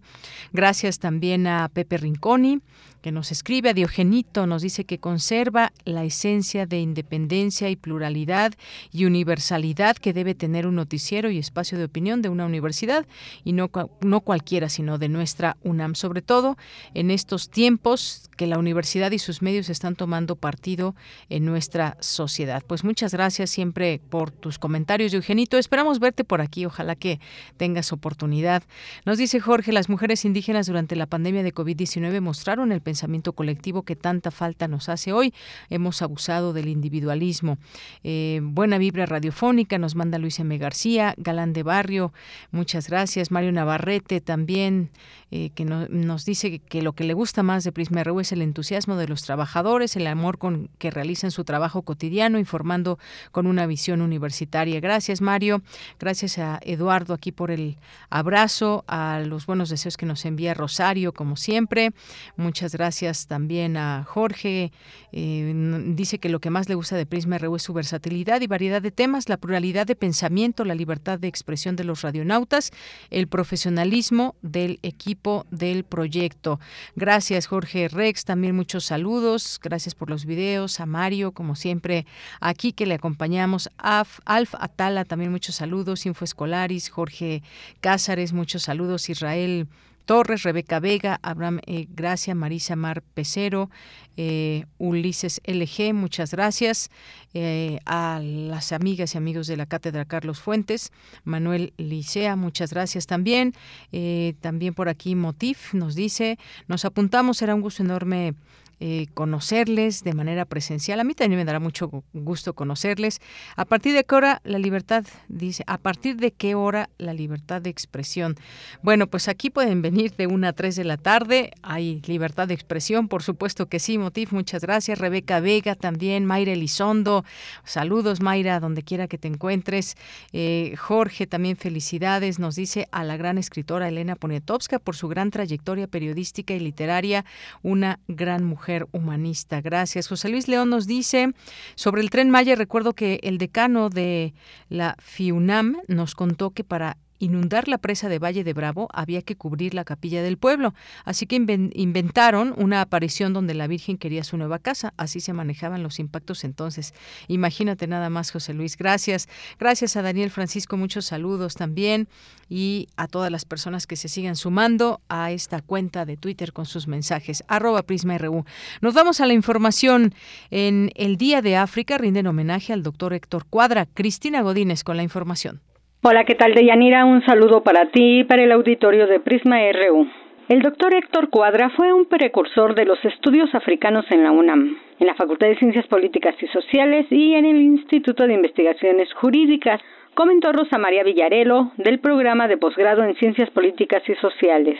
Y hoy que celebramos el Día de África le rindieron homenaje. La académica dijo que Héctor Cuadra se adentró en los estudios sobre África, teniendo como eje la defensa de los derechos humanos. A muchas generaciones, sus alumnos, colegas y amigos, nos guió por ese camino, el de su enfoque humanista aplicado a cualquier área del conocimiento y a través de esa lupa nos enseñó a darle esa visión al campo de la política, de la economía, de las relaciones internacionales y a observar lo que estaba pasando en otras regiones como África, sobre todo a consecuencia del impacto que representó la larga etapa del colonialismo. Por su parte, Arturo Mendoza, director del Centro de Estudios Mexicanos de la UNAM en Sudáfrica, habló del apartheid y los instrumentos internacionales en derechos humanos, que fue un artículo de Héctor Cuadra. El doctor Cuadra hace un análisis muy, muy detallado de todas eh, las diferentes leyes que se crearon para garantizar esta segregación racial.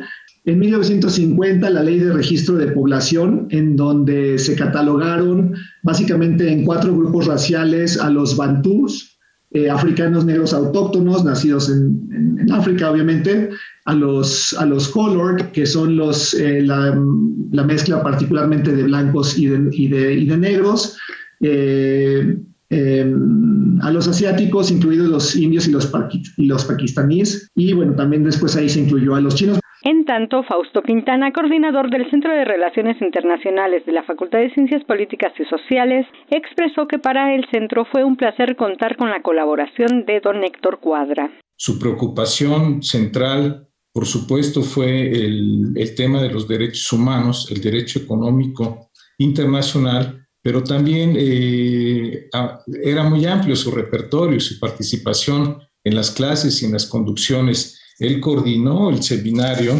el, seminario de teoría y metodología en la facultad por muchos años y también fue un excelente profesor en la asignatura de teoría de relaciones internacionales. Deyanira, este es mi reporte. Buenas tardes. Bien, pues muchas gracias, gracias Cristina Godínez por esta información. Le quiero mandar saludos a Armando González, que nos dice, como siempre, disfrutando del programa Prisma RU desde Rosarito, Baja California. Saludos y muchas felicidades a Lenita. Gracias, Armando. Te mandamos un abrazo hasta allá, hasta Rosarito, Baja California. Luego decimos, háganse presentes de dónde nos escuchan, de aquí, de qué parte de la Ciudad de México, o de otro estado, o de otro país, de qué ciudad. Cuéntenos desde dónde nos están escuchando. Y bueno, también quiero, quiero mandar muchos saludos. Aquí tuvimos oportunidad de, platicar con eh, los hermanos Roy y Arturo, Arturo Ambriz y ganaron un premio. Ahorita les platico. La organización de la quinta edición de los premios Quirino de Animación Iberoamericana dio a conocer su palmarés, en el que producciones de México, Brasil y Chile ocuparon premios principales. Estas tres obras realizadas en stop motion eh, pues fueron premiadas y entre ellas la mexicana Sustos Ocultos de Frankelda. Es una serie de terror apta para el público infantil y protagonizada por Frankelda, una misteriosa escritora fantasma que busca convertirse en autora de terror más eh, conocida de la historia con la ayuda de un libro encantado. Esta fue dirigida por Roy y Arturo Ambriz. Esta serie, cuya primera temporada fue estrenada en la plataforma de streaming HBO Max, también eh, recibió el premio Quirino al mejor diseño de animación. Así que si tienen oportunidad, véanla, véanla porque pues seguramente les va a gustar y además detrás de todo esto están estos dos mexicanos, Roy y Arturo Ambriz, en, a la mejor serie de animación iberoamericana, Sustos Ocultos de Frankelda, temporada 1, como les digo, dirigida por Roy Ambriz y Arturo Ambriz, producida por Cinema Fantasma México. Dos con 17 minutos, nos vamos ahora a la sección de Hablemos de Género y más. La Unidad de Género de la Coordinación de Difusión Cultural UNAM presenta Hablemos de Género y más. Sin censura y sin estigmas. En esta ocasión en Hablemos de Género y más vamos a platicar con Rebeca Ramos, que es directora de GIRE, Grupo de Información en Reproducción Asistida. ¿Qué tal, Rebeca? Muy buenas tardes. Hola, muy buenas tardes, Deyanira. Bien, pues eh, vamos a hablar en esta ocasión de la reproducción asistida. Me gustaría que nos expliques eh, qué significa la reproducción asistida, porque pues muchas veces se llegan a confundir algunos términos y demás. Pero cuéntanos, por favor, qué es la reproducción asistida. Pues básicamente la reproducción asistida se refiere a aquellas intervenciones que, se hacen eh, para lograr un embarazo. Van desde intervenciones eh, muy sencillas en eh, cuestiones eh, que, tendrían que ver, por ejemplo, con quizás la toma de algunos medicamentos para mejorar la calidad del esperma o la calidad y el número de óvulos, hasta procesos mucho más complejos que implican algún tipo de procedimiento quirúrgico o, procesos como podría ser la fertilización in vitro que se refiere a eh, la fertilización en un laboratorio de un óvulo con con, semen y después ese, esa mórula, ese, ese óvulo fertilizado se implanta en el cuerpo de, una mujer. Entonces estamos hablando de una gama enorme de, posibilidades y ahí eh, lo, que, lo que vemos ahora en, nuestro país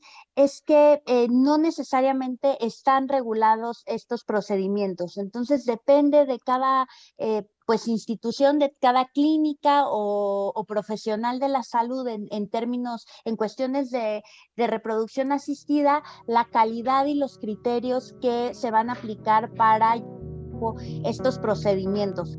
¿Qué tanto porcentaje o qué, en qué cantidad de mujeres eh, o mujeres con sus parejas asisten a este tipo de intervenciones o muchas veces pues pueden ser solo mujeres.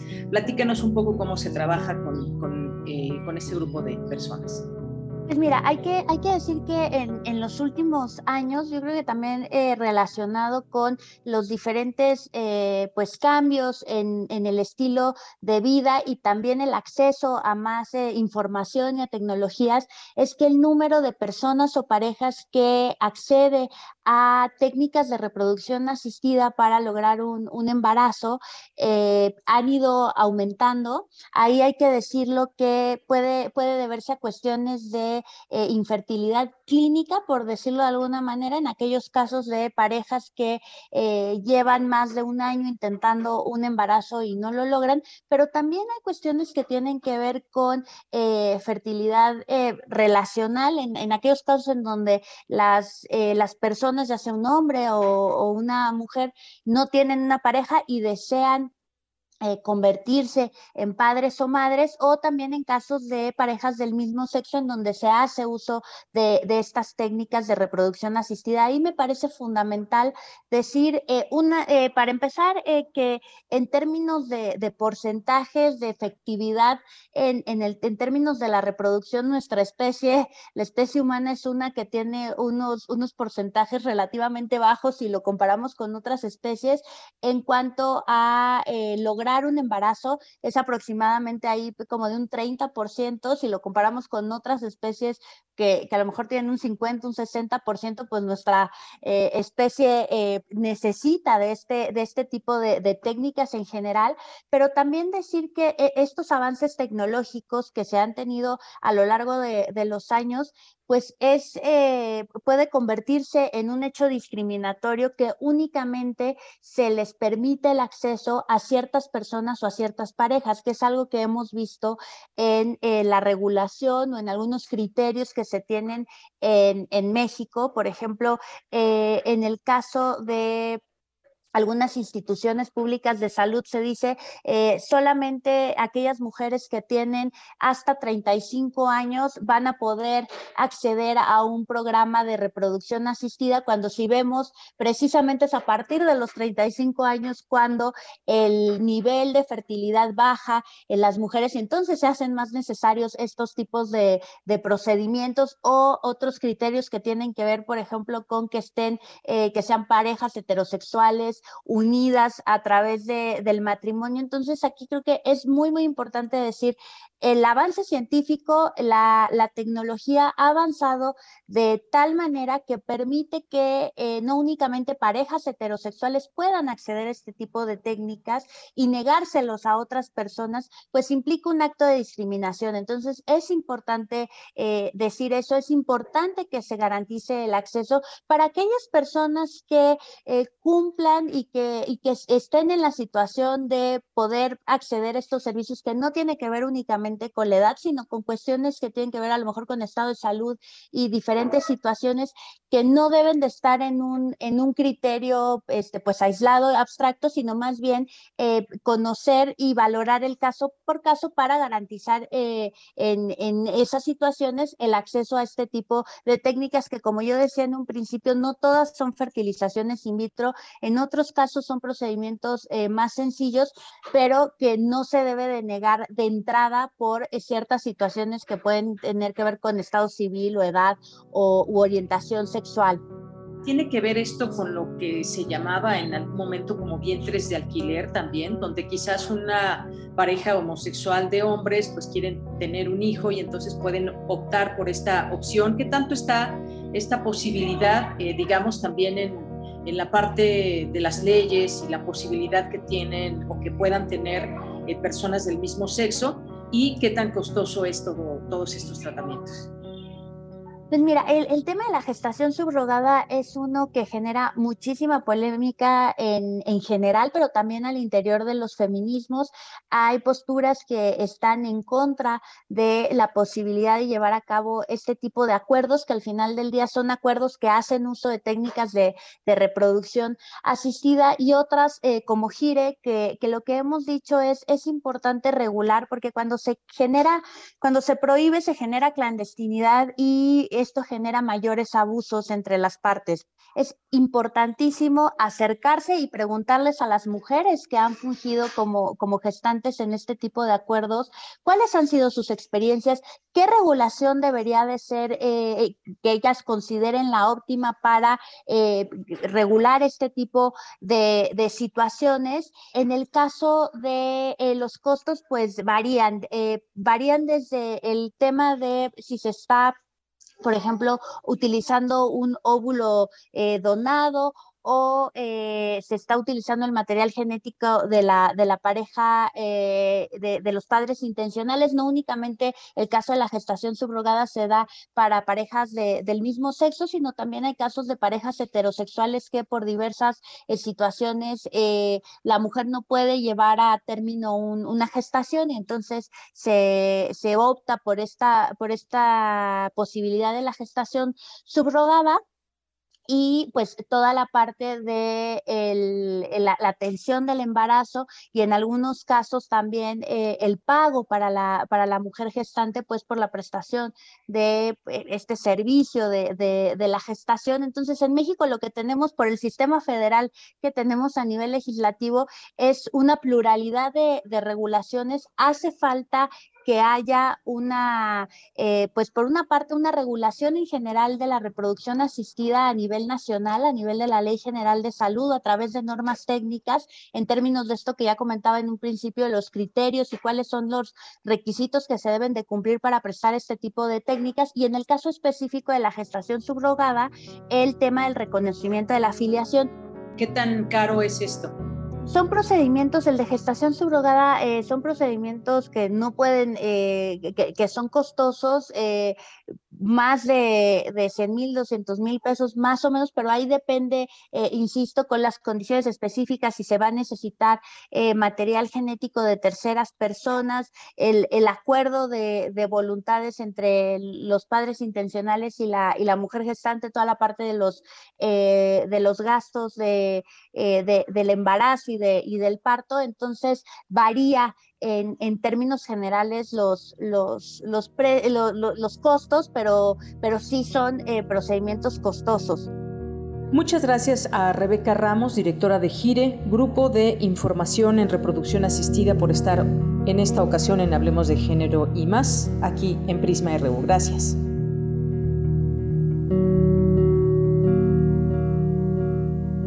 La Unidad de Género de la Coordinación de Difusión Cultural, UNAM, presentó Hablemos de Género y más. Una sección para hablar de derechos sexuales, reproductivos, aborto, lenguaje inclusivo y mucho más, sin censura y sin estigmas.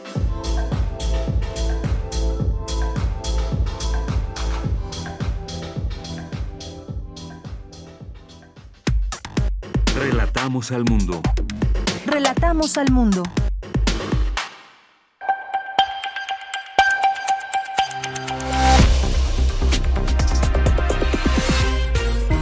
Bienvenidos al flash informativo de Radio Francia Internacional. Hoy es jueves 19 de mayo. En los controles técnicos nos acompaña Mathieu Leroy. Vamos ya con lo más importante de la jornada. Danae Rivadeneira. Ucrania pide cadena perpetua para soldado ruso de 21 años que asesinó a civil ucraniano y desarmado de 62. Esta petición se produce en medio de los juicios por crímenes de guerra a soldados rusos que iniciaron ayer. Rusia, por su parte, anuncia que más de 1.700 soldados ucranianos se rindieron esta semana en la serie de Azovstal en Mariupol. En el marco de la guerra en Ucrania, los representantes de Suecia y Finlandia son recibidos hoy por el presidente norteamericano Joe Biden para tratar su pedido de adhesión a la OTAN. Deberán conseguir el respaldo de Turquía que complica su ingreso, acusando a los países nórdicos de criadero de terroristas. Para que se produzca esta adhesión se debe contar con la unanimidad de los 30 miembros del grupo. Pero en lo que sí hay unanimidad es en que el bloque europeo no admitirá a Ucrania en la Unión Europea, al menos no en el corto plazo. Lo dijo ayer el presidente francés Emmanuel Macron y lo reafirmó hoy el canciller alemán Olaf Scholz. Emmanuel Macron hat recht, wenn er darauf Emmanuel Macron tiene razón al señalar que el proceso de adhesión no es cuestión de unos meses o unos años. Es por eso que actualmente queremos centrarnos en un apoyo rápido y pragmático a Ucrania. Hablaré con mis colegas de la mejor manera de lograr esto. Cumplir nuestras promesas no es solo una cuestión de credibilidad. Ahora más que nunca su integración también es de nuestro interés estratégico. Heute mehr denn je liegt ihre Integration auch in unserem strategischen Interesse. En el año 2021 se alcanzó la cifra récord de 59.1 millones de refugiados internos, un aumento de casi 5 millones respecto a 2020. Así lo dice el último informe mundial anual del Observatorio de Desplazamiento Interno y del Consejo Noruego para los Refugiados. Esta cifra sin precedentes es el resultado de nuevas oleadas de violencia, de desastres naturales como el cambio climático y de situaciones de conflicto prolongadas en países como Etiopía, que es el más golpeado a nivel mundial. Amnistía Internacional exige a la FIFA pagar una compensación de 440 millones de dólares a los obreros migrantes maltratados en Qatar, país sede del Mundial 2022 de fútbol, por no haberlos protegido debidamente durante las labores de construcción con miras a la organización del Mundial. Corea del Norte envió tres de sus aviones de carga más grandes a China para recoger material médico en un esfuerzo de detener el brote de coronavirus que lo azota. Hasta aquí las noticias en Radio Francia Internacional.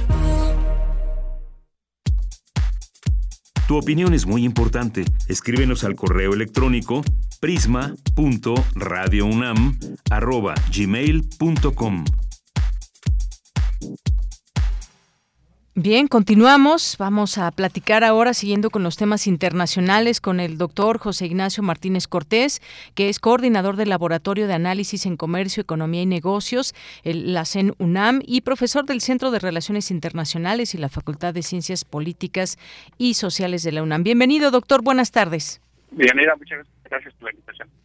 A usted, doctor, por aceptar, pues eh, dando seguimiento a este conflicto entre Rusia y Ucrania y sobre todo en la parte económica que hemos visto cómo va impactando en esta región también de Europa, pero eh, sobre todo también nos preguntamos qué está pasando desde, desde Rusia, cómo está siendo afectada esta nación para seguir dando, digamos, batalla en torno a este conflicto con Ucrania. ¿Qué nos puede decir de la parte económica, eh, quizás en general, empezando en términos generales, para irnos después con el caso específico de Rusia?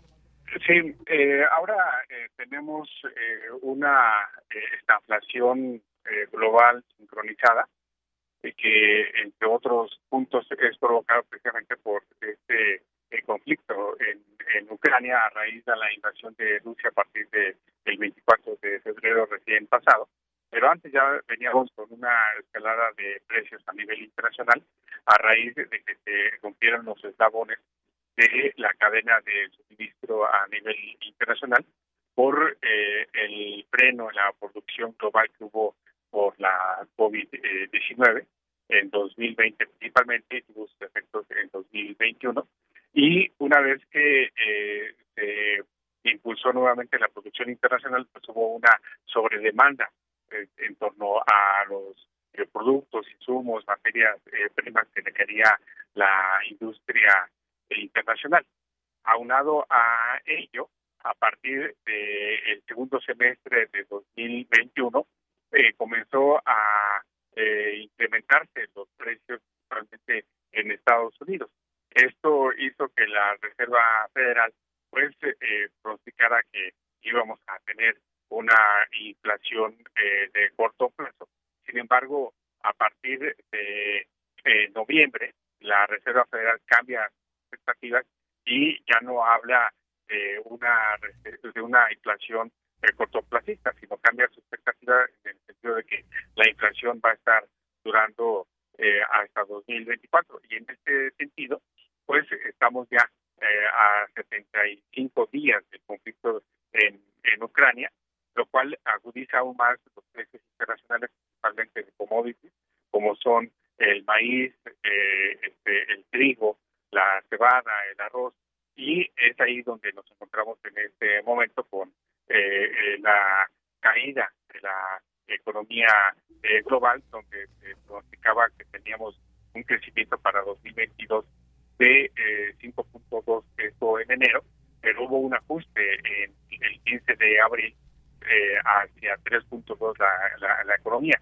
La, global, la economía de Estados Unidos pasa de un crecimiento de 4.2 a un crecimiento de 2.3 y la mexicana eh, pasa de un crecimiento de 4.2 y la expectativa que ponemos para el PIB en el laboratorio de análisis de comercio, economía y negocios de la UNAM es de 1.3% con una eh, un aumento en la, en la inflación. De ahí es que estamos en este fenómeno eh, global de inflación, es decir, incremento de la inflación y eh, caída de la riqueza global o de la riqueza nacional reflejada en el Producto Interno Bruto. Efectivamente, un efecto global que se ha visto, el aumento de los precios de la energía y de otras materias primas que produce Rusia, como el aluminio, el níquel, que podría pues estar eh, provocando esta inflación. Pero ¿cómo afecta a Rusia, doctor? Porque el rublo se ha debilitado en más de 20% frente al dólar, la inflación supera 12% en Rusia, donde pues bueno, miles y miles de personas, se hablaba, se hablaba en un principio de 60 mil personas que han perdido sus trabajos como consecuencia directa de las sanciones de, eh, de Occidente y distintas eh, compañías, también se hablaba de un número aproximado de 300 que han suspendido o limitado la actividad en Rusia. ¿Qué tanto le está afectando esto eh, a Rusia? Sí, son 412 empresas, principalmente estadounidenses, que han salido del mercado ruso a raíz de la extraterritorialidad que tiene la ley de Estados Unidos que sanciona a sus empresas eh, en, eventos como, como este. Entonces, de ahí es que salieron empresas estadounidenses, pero también eh, de Yanira han regresado empresas este, para la industria, principalmente eh, automotriz. Paradójicamente, eh, hay una apreciación del de rublo frente al, al, al dólar. Eh, se, pronostica para este segundo trimestre una caída de la economía rusa de 8.8%. Este, por ciento y esto por supuesto va a afectar la creación de empleo en la industria, la economía de Rusia. Eh, comienza a sentirse ya ligeramente las consecuencias en cuanto a aumento de, de, precios, principalmente eh, para, eh, para bienes de capital, bienes de uso intermedio, que mucho importa este, Rusia, bienes de consumo duradero también, y aquí vamos a tener un efecto este, dominó en el sentido de que no solamente son los consumidores, la economía, la industria rusa que tienen este, pérdidas significativas, sino que también empresas que eh, tenían en el mercado ruso pues importantes expectativas de crecimiento y por supuesto estas han cambiado han cambiado. Y sí, efectivamente, en algún inicio se hablaba de distintas firmas estadounidenses, grandes, por ejemplo, eh, cadenas de restaurantes como eh, pues algunas de pizza, de estas comida rápida, digamos, pero pues ¿quién tiene más pérdidas? De pronto uno se pregunta con si quitan a McDonald's de Rusia, si, y si Rusia pierde más o Estados Unidos, porque pues bueno, ahí también hay un, un interés estadounidense en este sentido, pero son muchas otras también de entretenimiento, bancos, en fin, que han hecho algunos eh, movimientos, como dice usted, algunas han regresado, pero ¿hacia dónde va este conflicto dado que pues ya pues siguen pasando los días? Usted nos menciona bien, son 75 días ya de conflicto, ¿hacia dónde va este esto en términos económicos?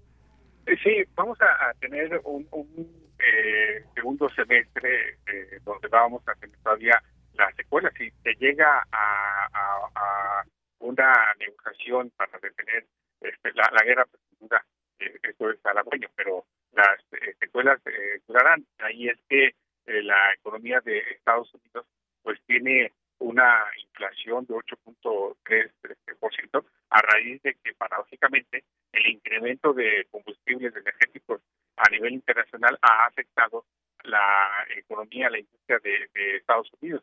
Y esto a su vez está eh, afectando, por supuesto, el ingreso el poder adquisitivo de los estadounidenses. Por ejemplo, los alimentos eh, tienen un incremento de 9.2%, las compras en los supermercados de 11.2%, eh, el, el, aumento en precios en restaurantes de 9.2%, y esto de cara a, a, a la eh, elección que vamos a tener en Estados Unidos el 8 de, noviembre de este año, pues eh, ya comienza a verse en el mal humor electoral consumidor de Estados Unidos.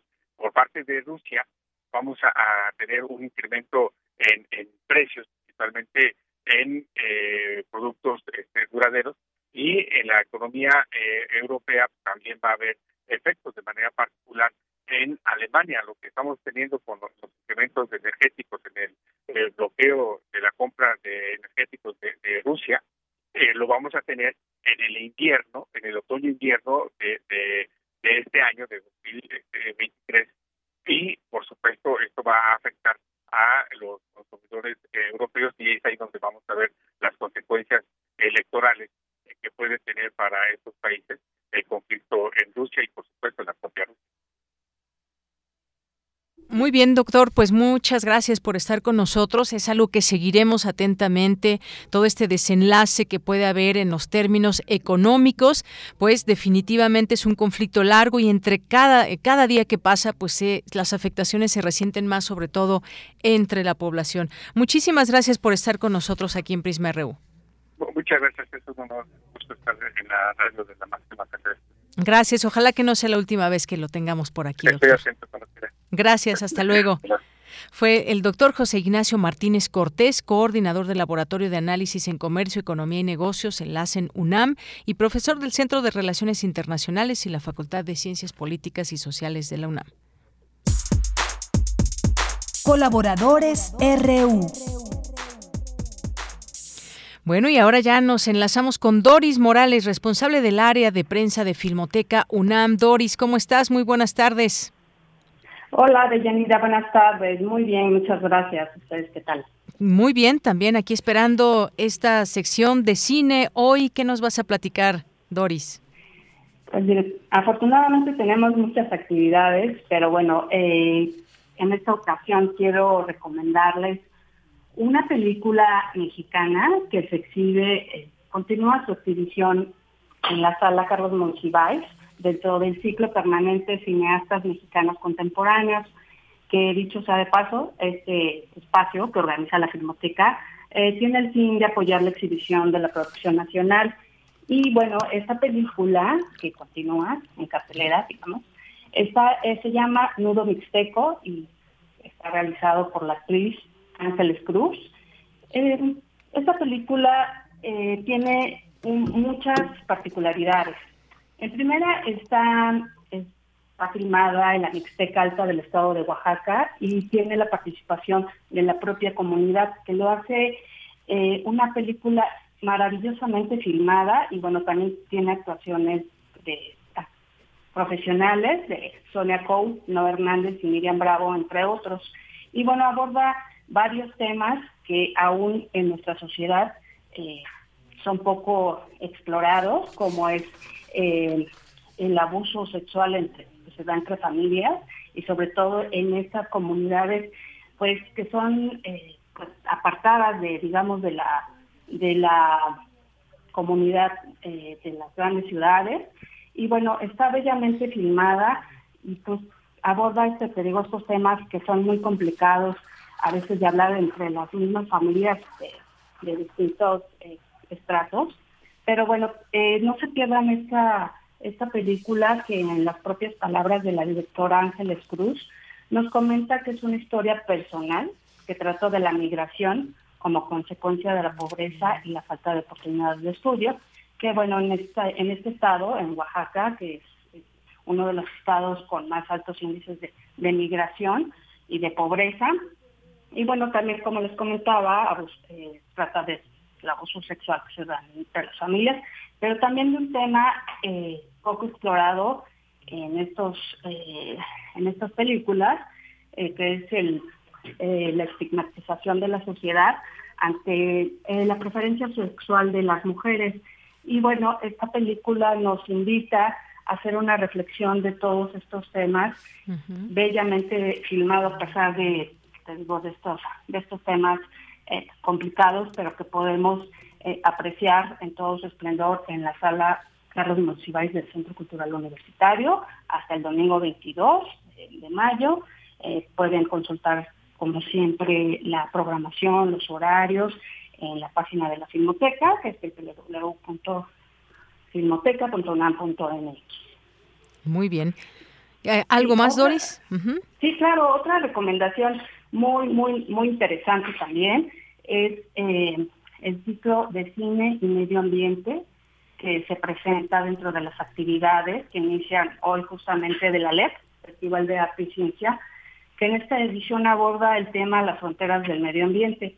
Y la Filmoteca realizó una curaduría muy especial con el apoyo de festivales como Shorts México, Docs MX y Ecofilm, y también con el Festival Internacional de Cine en Guadalajara, y presenta varios programas de cortometrajes eh, producidos la mayoría por México, México, y pero también tiene eh, cortometrajes que vienen de Taiwán, de Estados Unidos, y del Reino Unido. Y bueno, también presenta eh, largometrajes ampliamente presentados en distintos festivales y reconocidos también, como ¿Qué le pasó a las abejas? Eh, Bosque de Niebla y Laberinto Joene son algunos de los títulos que podremos eh, apreciar dentro de este ciclo. Y también ah, quiero comentarles ah, pues una noticia que nos llena de mucha alegría, que es el preestreno de un cortometraje producido por la, por la Filmoteca de la UNAM y tiene aquí su presentación dentro de el ALEP. Se trata de Eclipses, es un cortometraje realizado por Tania Hernández Velasco y que trata, es, es este cortometraje fue filmado em, para tratar un tema eh, sobre el reciente hallazgo de una subespecie de mariposa monarca.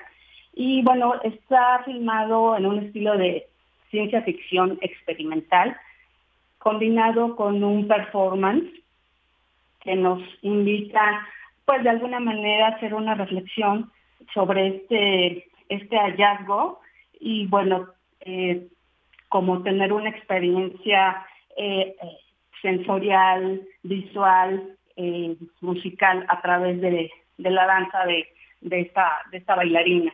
Entonces les, sugiero mucho que vean este cortometraje y bueno, en general todo, todo el ciclo. el preestreno de, de Eclipse se llevará a cabo el sábado 28 de, de mayo en la sala Julio Bracho. La entrada es gratuita y va a contar con con comentarios de la propia realizadora y también de la doctora Ivonne Garzón del Instituto de Biología de la UNAM.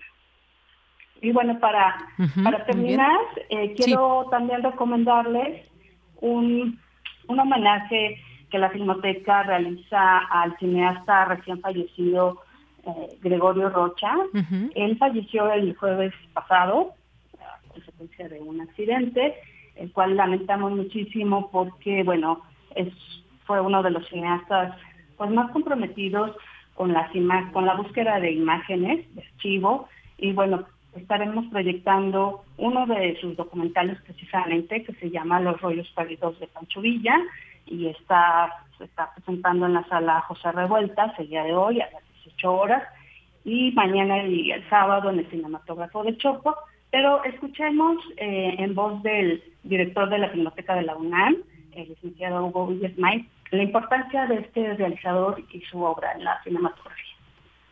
Cuando hablamos de Gregorio Rocha, hablamos de un cineasta muy particular, un hombre que se formó, por supuesto, en el CUEC, aquí en la propia universidad, un cineasta de vocación, pero también que siempre quiso, desde que empezó su carrera, acercarse a los materiales de archivo y revisitarlos y reinterpretarlos. Una de las notas más sensibles de que eh, haya fallecido recientemente Gregorio es que precisamente era uno de los pocos archivos privados de cine que él había ido desarrollando a lo largo de los años con un esfuerzo enorme y con muchísimo amor por el cine. Por supuesto, nosotros vamos a poner Los rollos perdidos de Pancho Villa, un documental extraordinario que además tiene no solo por los materiales que, que encuentra y que nos vuelve a mostrar, de aquellas eh, famosas batallas que fueron eh, filmadas por una compañía estadounidense siguiendo a la División del Norte, sino también el planteamiento que hace un poco se asume como una especie de detective en, uno, en un eh, documental un poco neo-noir realmente estupendo, divertido y además con un valor extraordinario. Estaremos un poco tristes ahora en el mundo de los archivos fílmicos porque justo hemos perdido a uno de los eh, grandes utilizadores y revisitadores que era Gregorio Rocha. Espero que disfruten la película y que busquen más películas que hayan dirigido y en las que haya trabajado porque les van a eh, gustar y seguro les van a dejar algo valioso. Pues esas son las recomendaciones para esta semana eh, de Yanira Auditorio. Esperamos que nos acompañen y por favor ingresen a la página de Filmoteca para consultar horarios. Claro que sí, Doris. Pues muchas gracias por esta colaboración, estas recomendaciones que nos das en este, en este jueves. Un abrazo, Doris. Un abrazo, buenas tardes. Hasta luego, muy buenas tardes. Doris Morales, responsable del área de prensa de Filmoteca UNAM. Cultura RU. Thank you.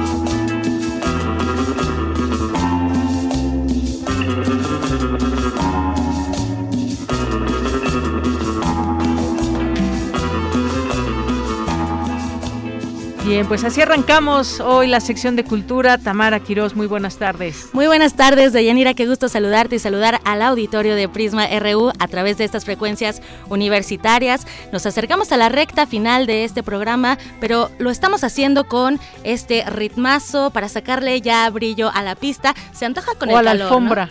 ¿no? En este caso es a la alfombra, así es, pero de que le vamos a sacar brillo, le vamos a sacar brillo con la fusión de sonoridades y esoterismo cortesía de Sonido Gallo Negro. Y es que esta agrupación está presentando su más reciente álbum, Paganismo, una de las, y bueno, para hablarnos más bien de, de todos estos detalles, nos acompaña en la línea Jorge Alderete. Estimado doctor Alderete, bienvenido a este espacio radiofónico. Hola Tamara, ¿qué tal? ¿Cómo estás? Buenas tardes. Muy bien, pues ya nos pusieron a bailar aquí en la cabina, estimado. Oye, cuéntanos cómo surge este álbum, eh, qué es lo que han presentado, bueno, van a presentar, qué han preparado. Eh, la verdad es que Sonido Gallo Negro siempre nos sorprende. ¿Qué han preparado para nosotros eh, en este álbum? Bueno, es un es un álbum que nació en la pandemia, así que para nosotros fue fue una forma nueva de, de de componer, de crear, de grabar sobre todo, porque, porque bueno, lo hicimos mientras atravesábamos la, la el periodo de encierro más grande quizás.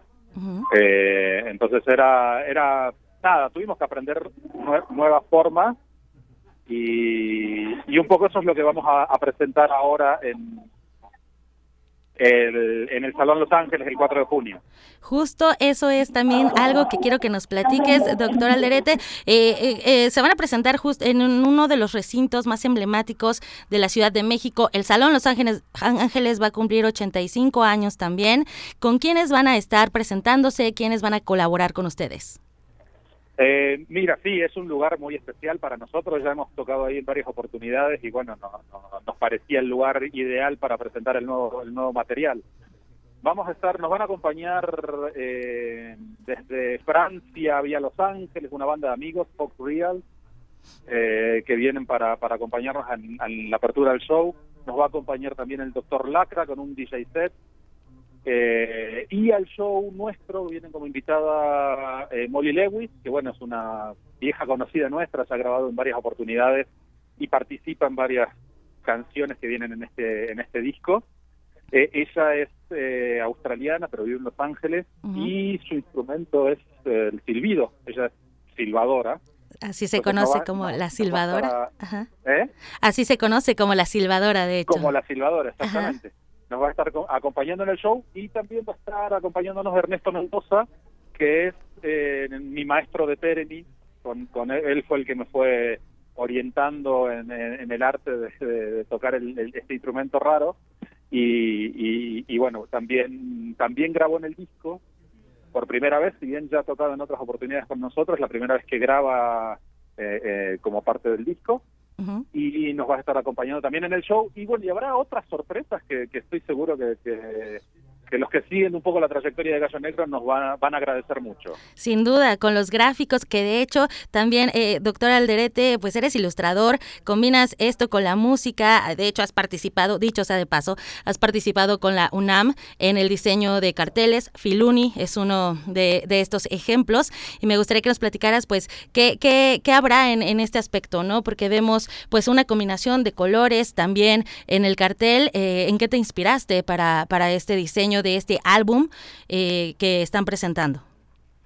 Bueno, el, mira, justo justo el, el disco anterior de, de, Sonido Gallo Negro que salió en el, en el 2019 uh -huh. se llamó eh, Unknown Future, que es futuro incierto, y, era, y fue una especie de premonición. Sí.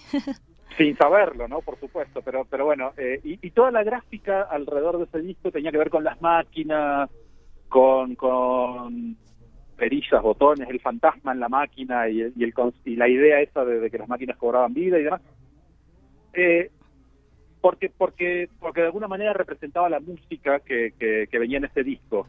Y en este disco fue como, como, como cuando nos encontramos en la, en, eh, en la pandemia y demás, y, y, bueno, la forma de, de, reaccionar a eso sabiendo que no íbamos a poder tener shows en vivo ni nada, uh -huh. fue volver al estudio, volver un poco a las raíces, volver a las bases de la banda.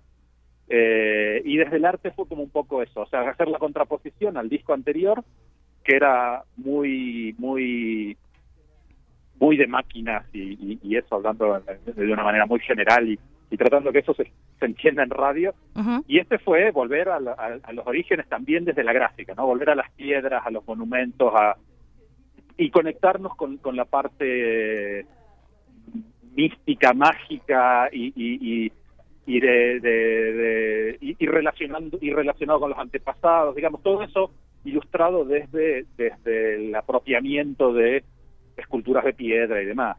Claro. Eh, y toda esa gráfica que fue evolucionando junto con la música, mientras íbamos componiendo, yo iba generando gráficos y demás, eh, fue evolucionando hasta, bueno, hasta eso, hasta, hasta esa suerte de colores y de transformación de las piedras en formas básicas geométricas que son las que le dan forma al, al arte de paganismo. Pues sin duda creo que también eh, este, este confinamiento pues nos dejó mucha reflexión, ¿no? Y creo que regresar a las raíces es una buena forma de, reconectarnos con nosotros. Ahora los recintos pues ya estamos, los estamos tomando de nuevo, van a vibrar con, con todos nosotros y van a vibrar por supuesto en esta presentación el próximo 4 de junio en el Salón, Salón Los Ángeles. Para finalizar, eh, Dicho sea de paso también, eh, doctor, el álbum pasado lanzaron una edición especial en cassette. ¿Hay alguna eh, sorpresa para este nuevo álbum, para celebrar la vida y para celebrar que estamos en esta mezcla y en esta fusión? Mira, eh, va a haber, eh, el álbum este va a existir ahora para el 4 de junio, va a, estar, va a haber una edición especial de colección con muchos detallitos en la, en la producción, pero, pero una versión en CD eh, estamos trabajando en la versión en vinil, pero eh, a los que puedan asistir, eh, voy, a dar un adelanto, todavía no lo estamos anunciando, pero voy a aprovechar la oportunidad ya que, ya que me das el pie. Por favor. Eh, durante la pandemia, en el 2000, 2020, bueno, durante el tiempo que estuvimos en el, en, encerrados y demás, eh, cumplió 10 años nuestro primer disco, El Cumbia Salvaje. Y entonces estamos trabajando en una reedición que va a estar disponible por, por, por primera vez en muchísimos años, porque es un disco que está agotadísimo. Va a estar disponible el día del show, durante el show, entonces lo van a poder conseguir ahí en, en vinil, entonces es una edición muy especial eh, y eso, celebrando el nuevo material y celebrando el primer disco también de la banda. Uf, pues no nos los vamos a perder, sin duda. Nos van a poner a bailar, yo lo sé. Estoy, recuerdo que han puesto a bailar en muchos recintos, entonces ahí vamos a estar bailando con ustedes. Doctor Alderete, integrante de Sonido Gallo Negro, muchísimas gracias por este enlace, gracias por el adelanto. Nos vemos en el Salón Los Ángeles el próximo 4 de junio. Muchas gracias por la invitación, por la charla y sí, los esperamos a todos el 4 de junio en el Salón Los Eso. Muchísimas gracias. Y bueno, Deyanira, nos vamos bailando con esta cumbia, con estos ritmos. Ya, ya vamos a bailar, vente, vámonos. Nos vamos a bailar y bueno, pues dejemos correr esta música para ustedes que nos escuchan en casa. Gracias, Tamara, que nos escuchan en casa, donde quiera que estén, que se pongan a bailar un ratito. Con esto nos despedimos. A nombre de todo el equipo, soy Deyanira Morán. Gracias, buenas tardes y buen provecho.